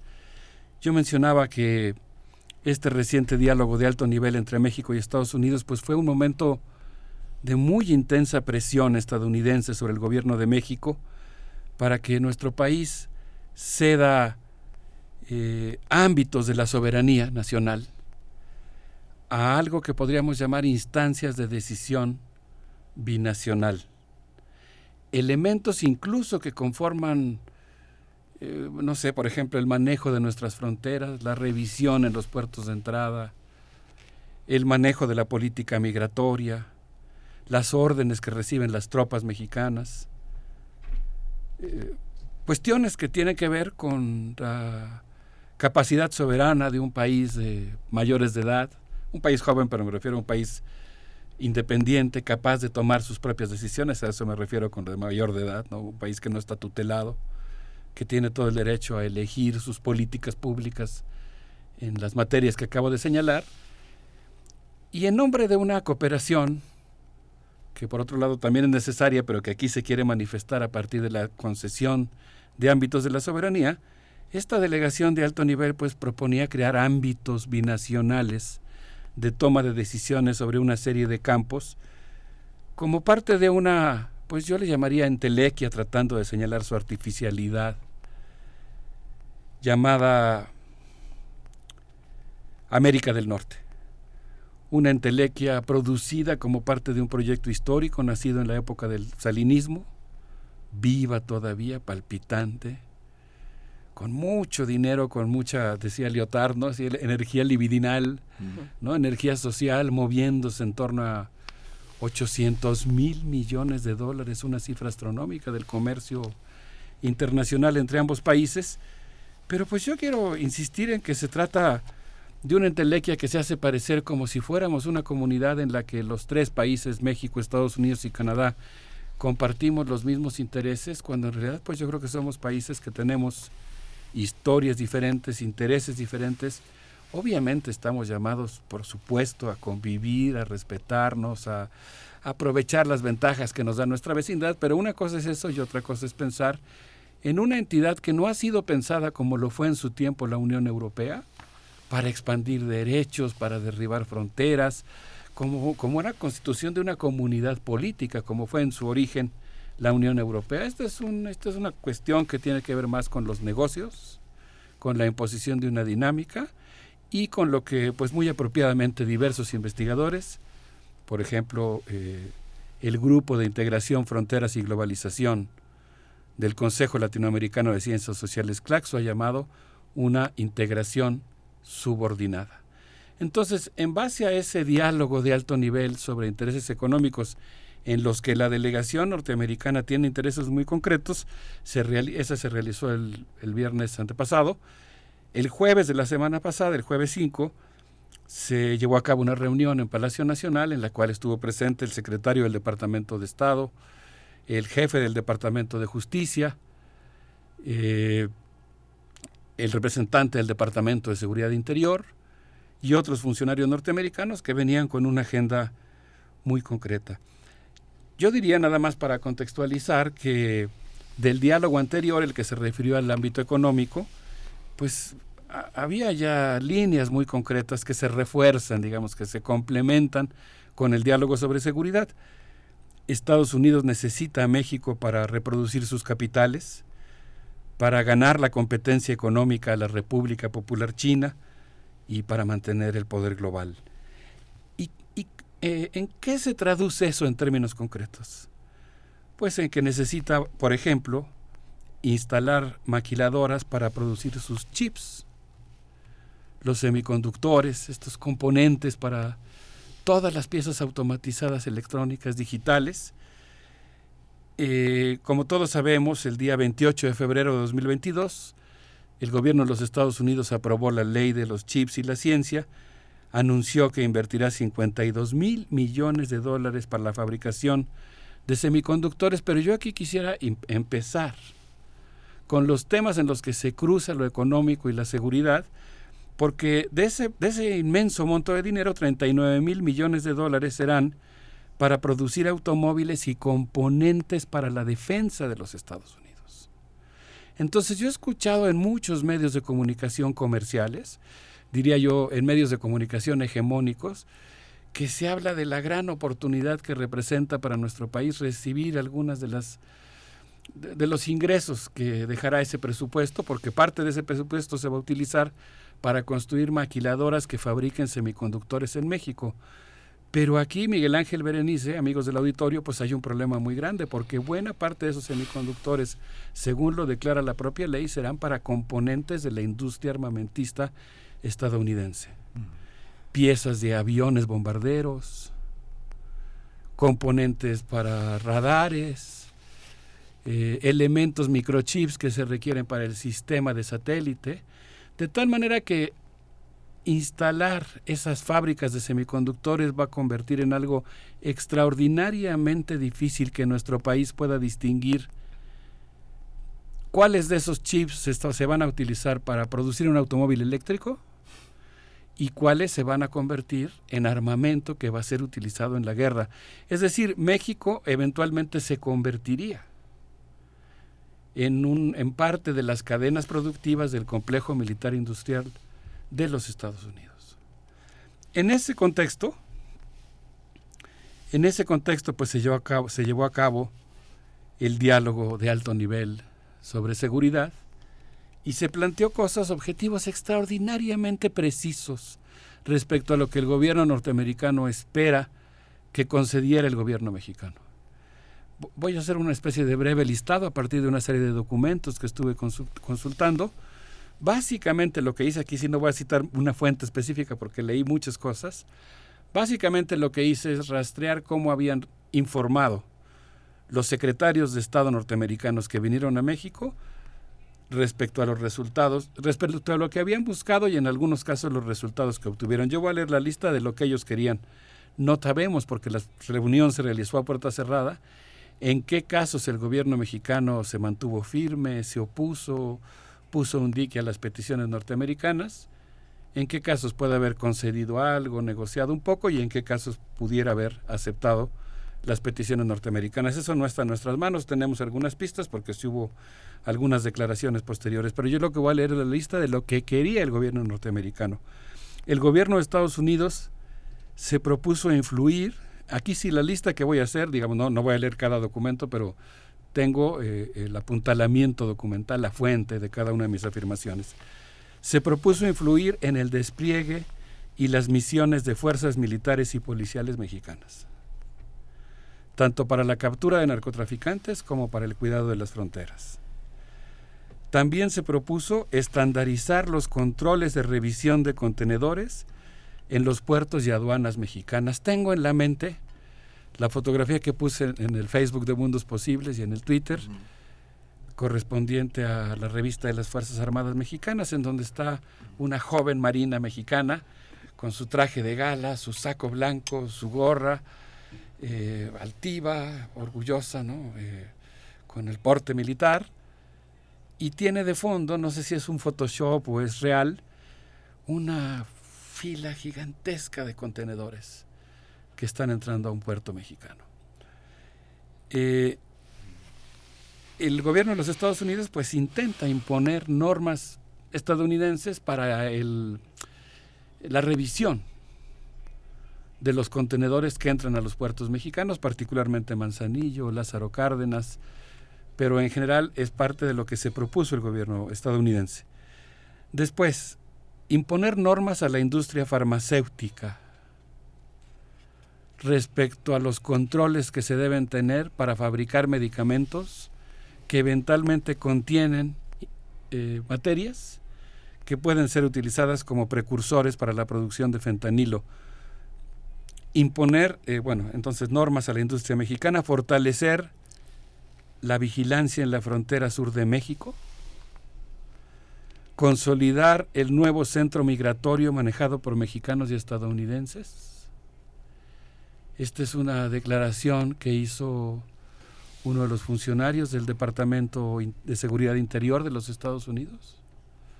Yo aquí sí abro un gran signo de interrogación, yo quisiera saber, siempre ha quedado muy claro desde, desde el embajador anterior que del, gobierno de Estados Unidos en México, que había ya la, eh, la, donación, entre comillas, de aparatos de lectura de datos biométricos, donación, entre comillas, del gobierno estadounidense al gobierno mexicano, pero en una base de datos que es binacional. Entonces el gobierno norteamericano tiene registro de todas las personas que entran por la frontera sur al territorio mexicano. Pero yo quisiera averiguar qué quiere decir exactamente eso de consolidar el nuevo centro migratorio manejado por mexicanos y estadounidenses, reforzar la fuerza de tarea de conjunta alfa, una fuerza que maneja en el Departamento de Seguridad Interior y entiendo que la Fiscalía General de la República, un tema sobre el cual yo creo que habría que tener toda la atención, es una unidad policíaca conjunta entre el Departamento de Seguridad Interior y la Fiscalía Mexicana para atender el tema de tráfico de personas. la lista es aterradora, ¿verdad? Ya estoy viendo las caras aquí en la cabina porque obviamente es una gran cantidad de temas y desde luego pues lesionan la seguridad eh, de nuestro país y sobre todo nuestra soberanía. Luego, incluir el tema migratorio en la agenda de seguridad, algo que fue celebrado por el secretario Alejandro Mayorkas, o sea, pasó el tema de seguridad que estaba en otro ámbito de la relación bilateral, el tema de la migración al ámbito de la seguridad. Termino mi lista eh, mencionando varias cosas. Acelerar el tráfico del comercio, lo cual implica aprobar infraestructura eh, fabricada por empresas norteamericanas para la revisión en las fronteras, mejorar el tráfico de la... Esto, perdón, aquí sí, aquí me voy a parar por el momento. Eh, con mi lista, pero mejorar el trabajo de la oficina en la Ciudad de México del Departamento de Seguridad Interior. La oficina en la Ciudad de México del Departamento de Seguridad Interior, aumentar el tamaño de la, de la unidad de investigación criminal transnacional contra el tráfico de personas y normar la emisión de recetas médicas. Como verán ustedes, pues es una lista que preocupa, eh, espero que el gobierno mexicano haya negociado con mucha firmeza, con mucha claridad, eh, la defensa de que estos tienen que ser ámbitos en los que el gobierno mexicano, desde luego, tiene que cooperar con el gobierno estadounidense. También sería irresponsable pensar en un escenario en el que, en el que no se platicara sobre estos temas o no hubiera, eh, en algunos casos, algunas concesiones o algunos acuerdos, pero yo diría que en esencia, pues estamos hablando de una delegación, se dice de alto nivel, pero yo diría extraordinariamente poderosa, que vino a ejercer presión para obtener concesiones muy concretas por parte del gobierno mexicano. Doctor Alberto Betancourt, nos quedamos reflexionando sobre este listado que nos compartes eh, de lo que pudiste hacer después de una revisión exhaustiva respecto a la visita de altos, altísimos funcionarios de Estados Unidos en nuestro país, en México, la semana pasada. Vamos a hacer una primera pausa. ¿Qué les parece si hacemos una pausa combativa celebrando la alegría con la que el pueblo mexicano defiende su dignidad, eh, su soberanía, evocando un momento musical? Muy hermoso que vivimos el sábado pasado en el Centro Nacional de las Artes, escuchando la tremenda corte con esto que se llama Ni un paso atrás, en un ska muy bueno que se armó eh, para celebrar la sinergia que se produce cuando se unen las radios universitarias. Vamos con ello. Esta gran nación que vive y resiste, que durante tantas, tantas y tantas décadas estuvo gobernada por una cúpula que piensan que el país es de ellos, que piensan que los recursos naturales son de ellos y de los españoles, de los canadienses, de los gringos, de los ingleses. Somos una gran nación que se del maíz. Somos una gran nación que resiste a los temblores, a las crisis económicas. Somos el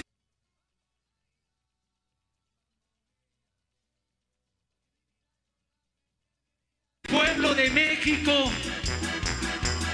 Y esta tarde, esta noche, le gritamos a la ultraderecha que sigue enquistada en un montón de lugares de esta nación.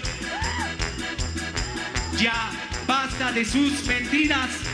El pueblo está aquí organizado. El pueblo quiere ser feliz. Vamos a seguir siendo felices y vamos a seguirles gritando como desde hace 29 años. Ni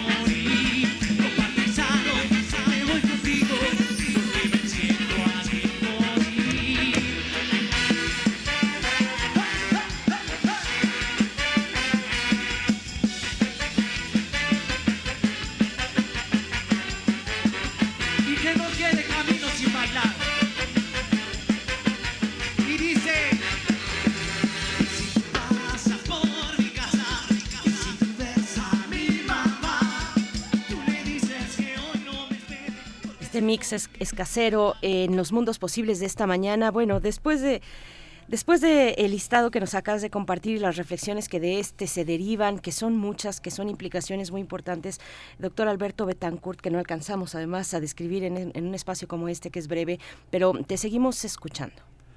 Pues así se puso la cosa el sábado, en un festival que yo espero que se repita. Qué importante, ¿no? La unidad entre las radios públicas, la constitución de audiencias así interuniversitarias. Ya se podrán imaginar el ambiente eh, con Goyas, con Wellums, con porras a la UAM, que alguien dijo, no tenemos porra, pero la vamos a inventar.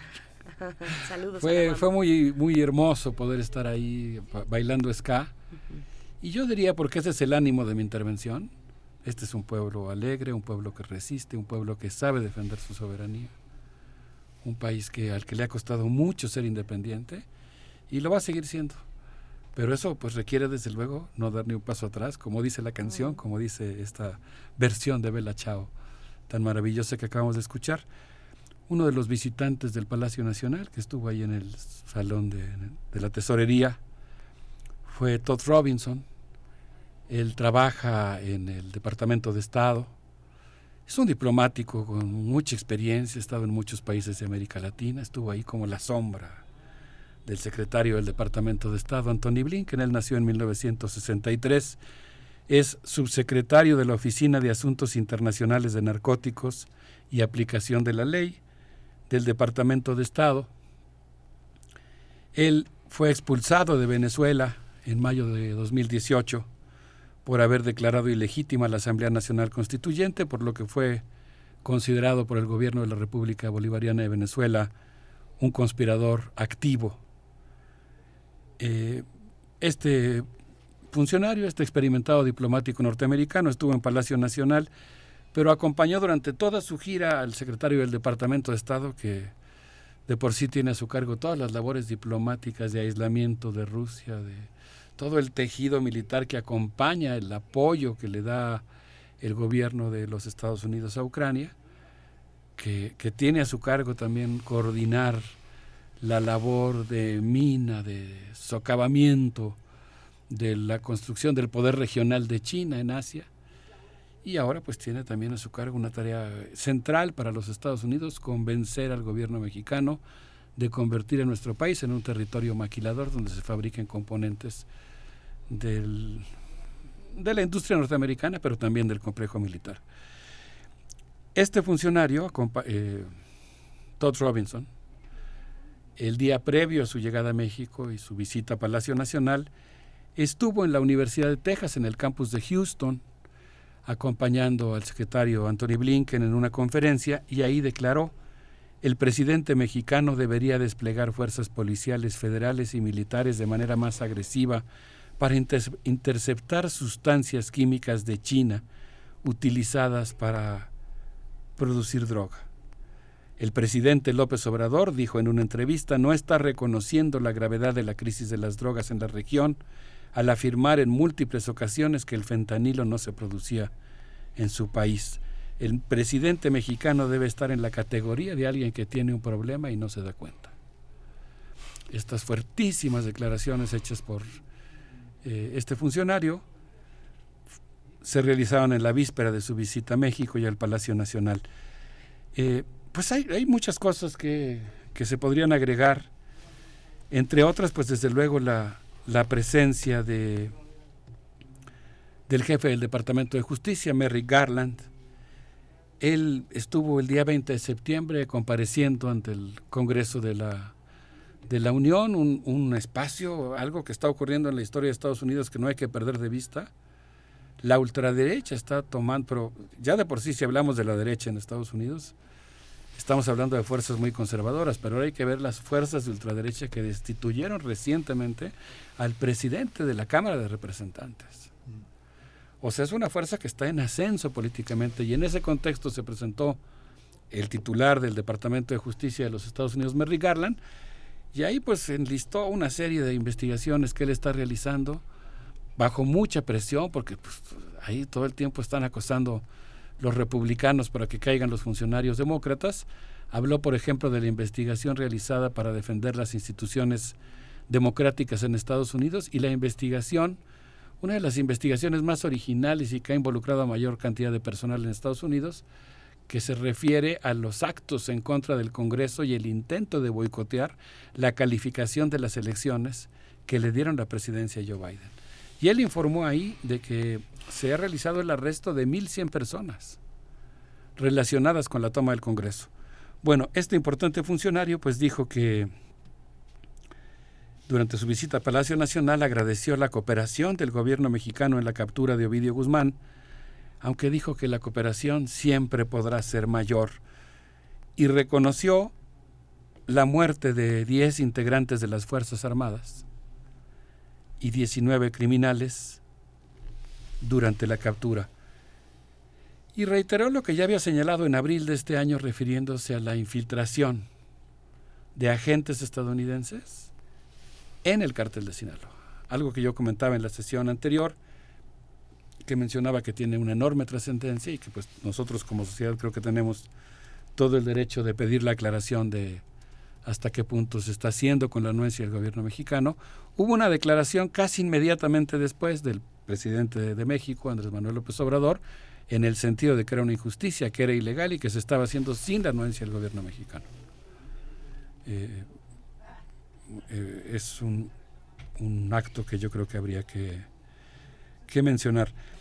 Entonces, pues eh, no sé, hay muchas cosas más que habría que seguir, entre otras yo diría, me encontré un documento del Departamento de Justicia fechado el 10 de marzo, con eso concluyo, en el que el agente a cargo Scott Brown del Departamento de Seguridad Interior, con sede en Phoenix, en la oficina de Phoenix, agradeció la cooperación entre el Departamento de Seguridad Interior guion Mexico City y sus contrapartes del gobierno de México para seguir combatiendo el tráfico de personas.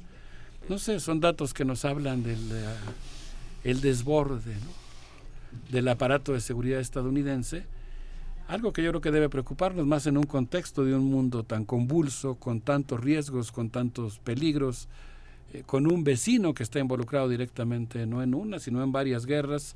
Creo que la defensa de nuestra soberanía pues sigue siendo central y afortunadamente yo creo que cada vez hay más conciencia en nuestro país del papel que podemos jugar los distintos actores de la sociedad mexicana en la defensa de nuestra eh, capacidad de decidir por nosotros mismos en qué país queremos vivir y cómo queremos eh, que sea nuestro país en el futuro.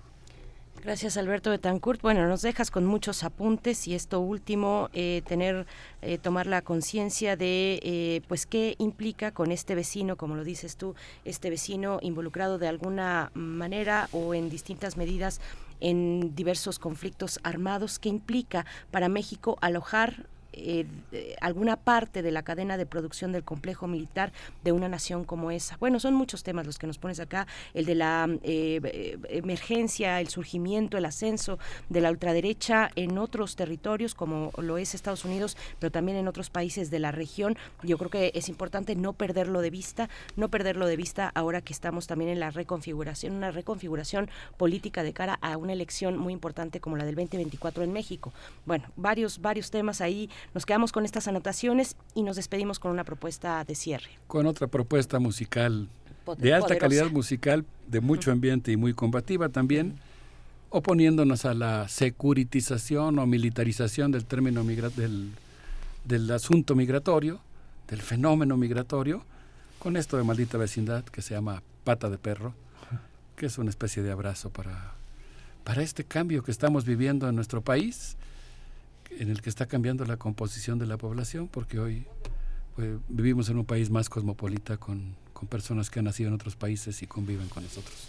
Muchas gracias por este espacio. Un abrazo, Miguel Ángel, amigos del auditorio. Gracias, Alberto Betancourt. Nos quedamos con la maldita vecindad y los hijos del quinto patio. Qué importante es seguir con estos eventos como el de Sinergia el, el, el fin de semana anterior, donde se conjuntan tantas cosas y tantas potencias políticas. Vamos a escuchar.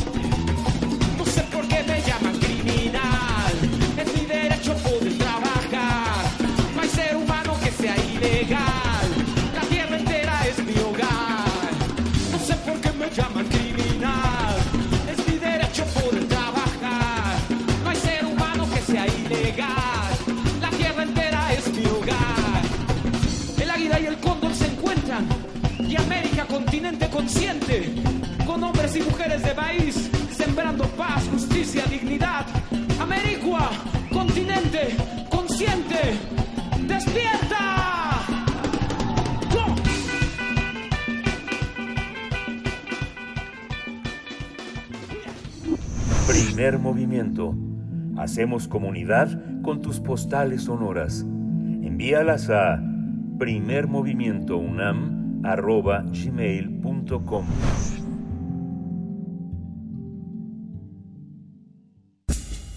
Libertad. Seguridad. Salud. Identidad. Alimentación. Libre desarrollo de la personalidad. Educación. Pensar nuestros derechos humanos. Y para el cierre de esta emisión contamos con la presencia de Laura Alvarado, consultora independiente experta en participación y empoderamiento infantil y adolescente, actualmente consejera de CIPINA a nivel nacional para hablar de la agenda pendiente de la niñez en México frente al proceso electoral. Con este tema muy puntual, Laura Alvarado, te damos la bienvenida. Muy buenos días. Buenos días. Muchas gracias por el espacio, como siempre, para poder este, reflexionar sobre estos temas que en este caso es un tema muy específico de la coyuntura actual. Sí, sí, muy Eh, interesante, Laura. Cuéntanos.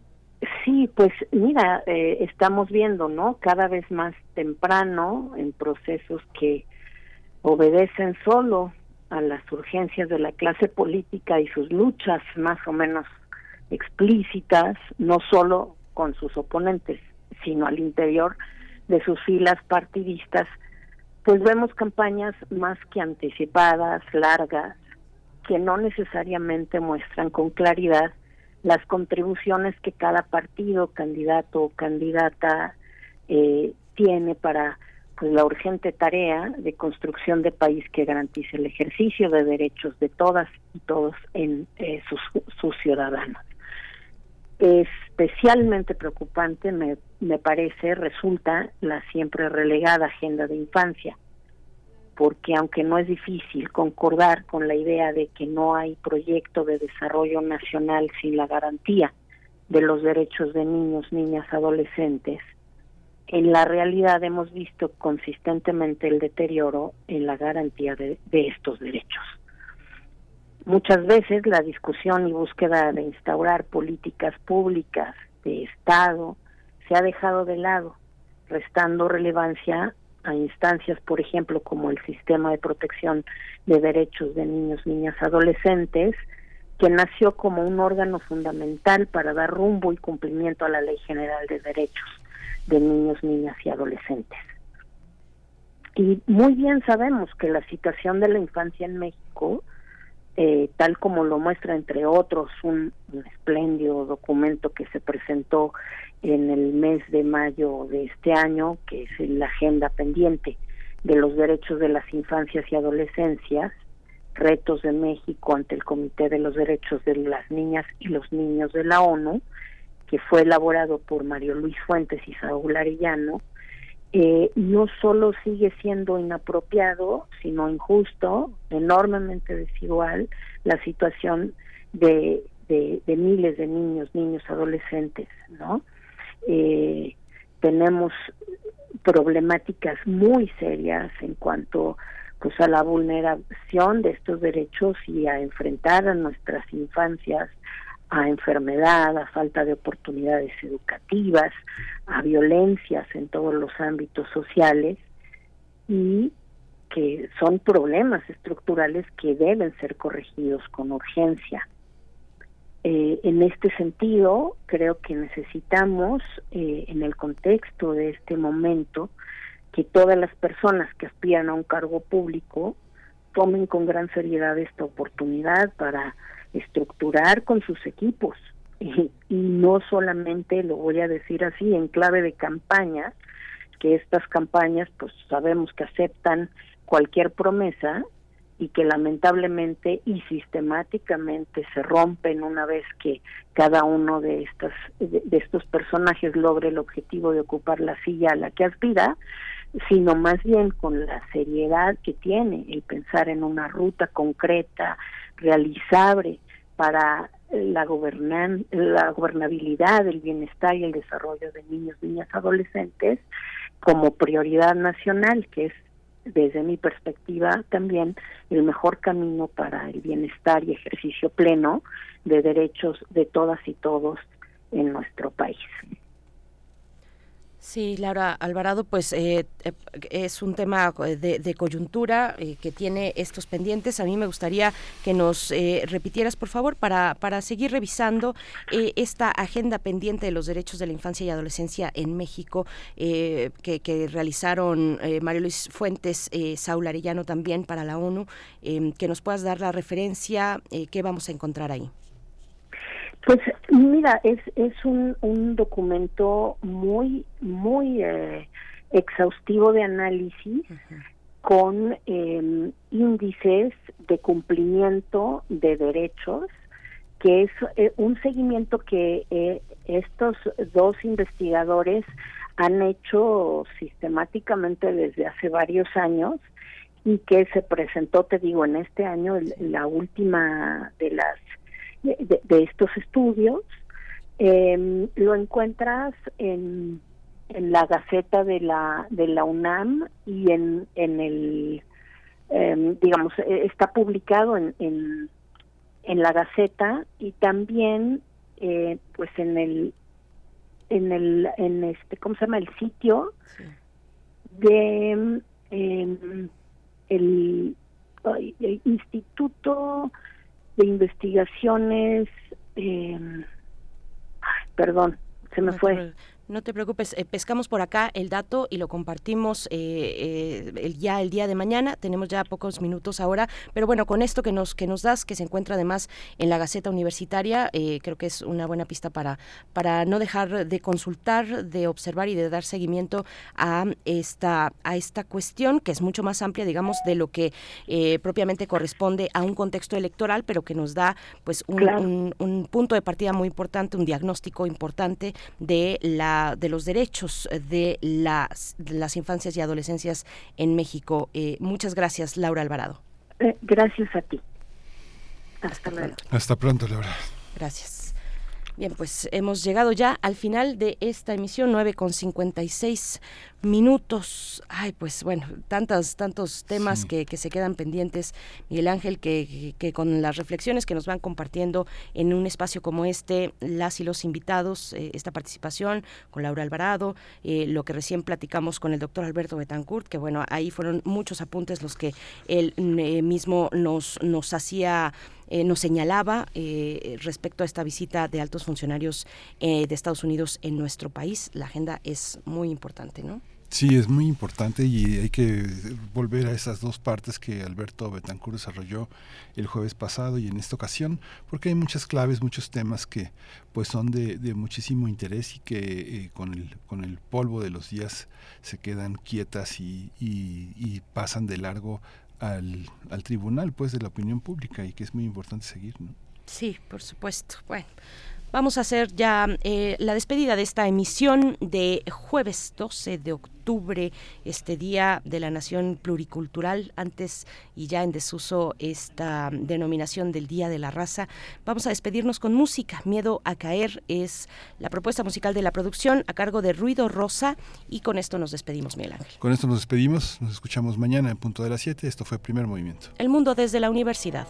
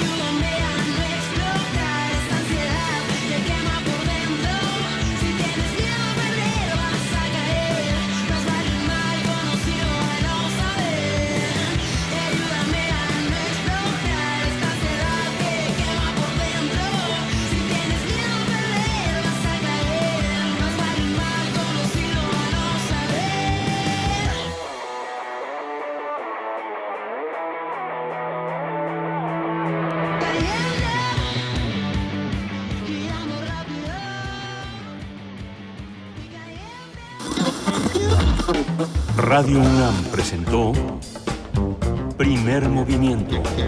El mundo desde la universidad. Con Berenice Camacho y Miguel Ángel Gemain en la conducción. Rodrigo Aguilar y Violeta Berber, producción. Antonio Quijano y Patricia Zavala, noticias. Miriam Trejo, coordinación de invitados. Tamara Quirós, redes sociales. Arturo González, operación técnica. Locución, Tessa Uribe y Juan Staca. Quédate en sintonía con Radio UNAM. Experiencia sonora.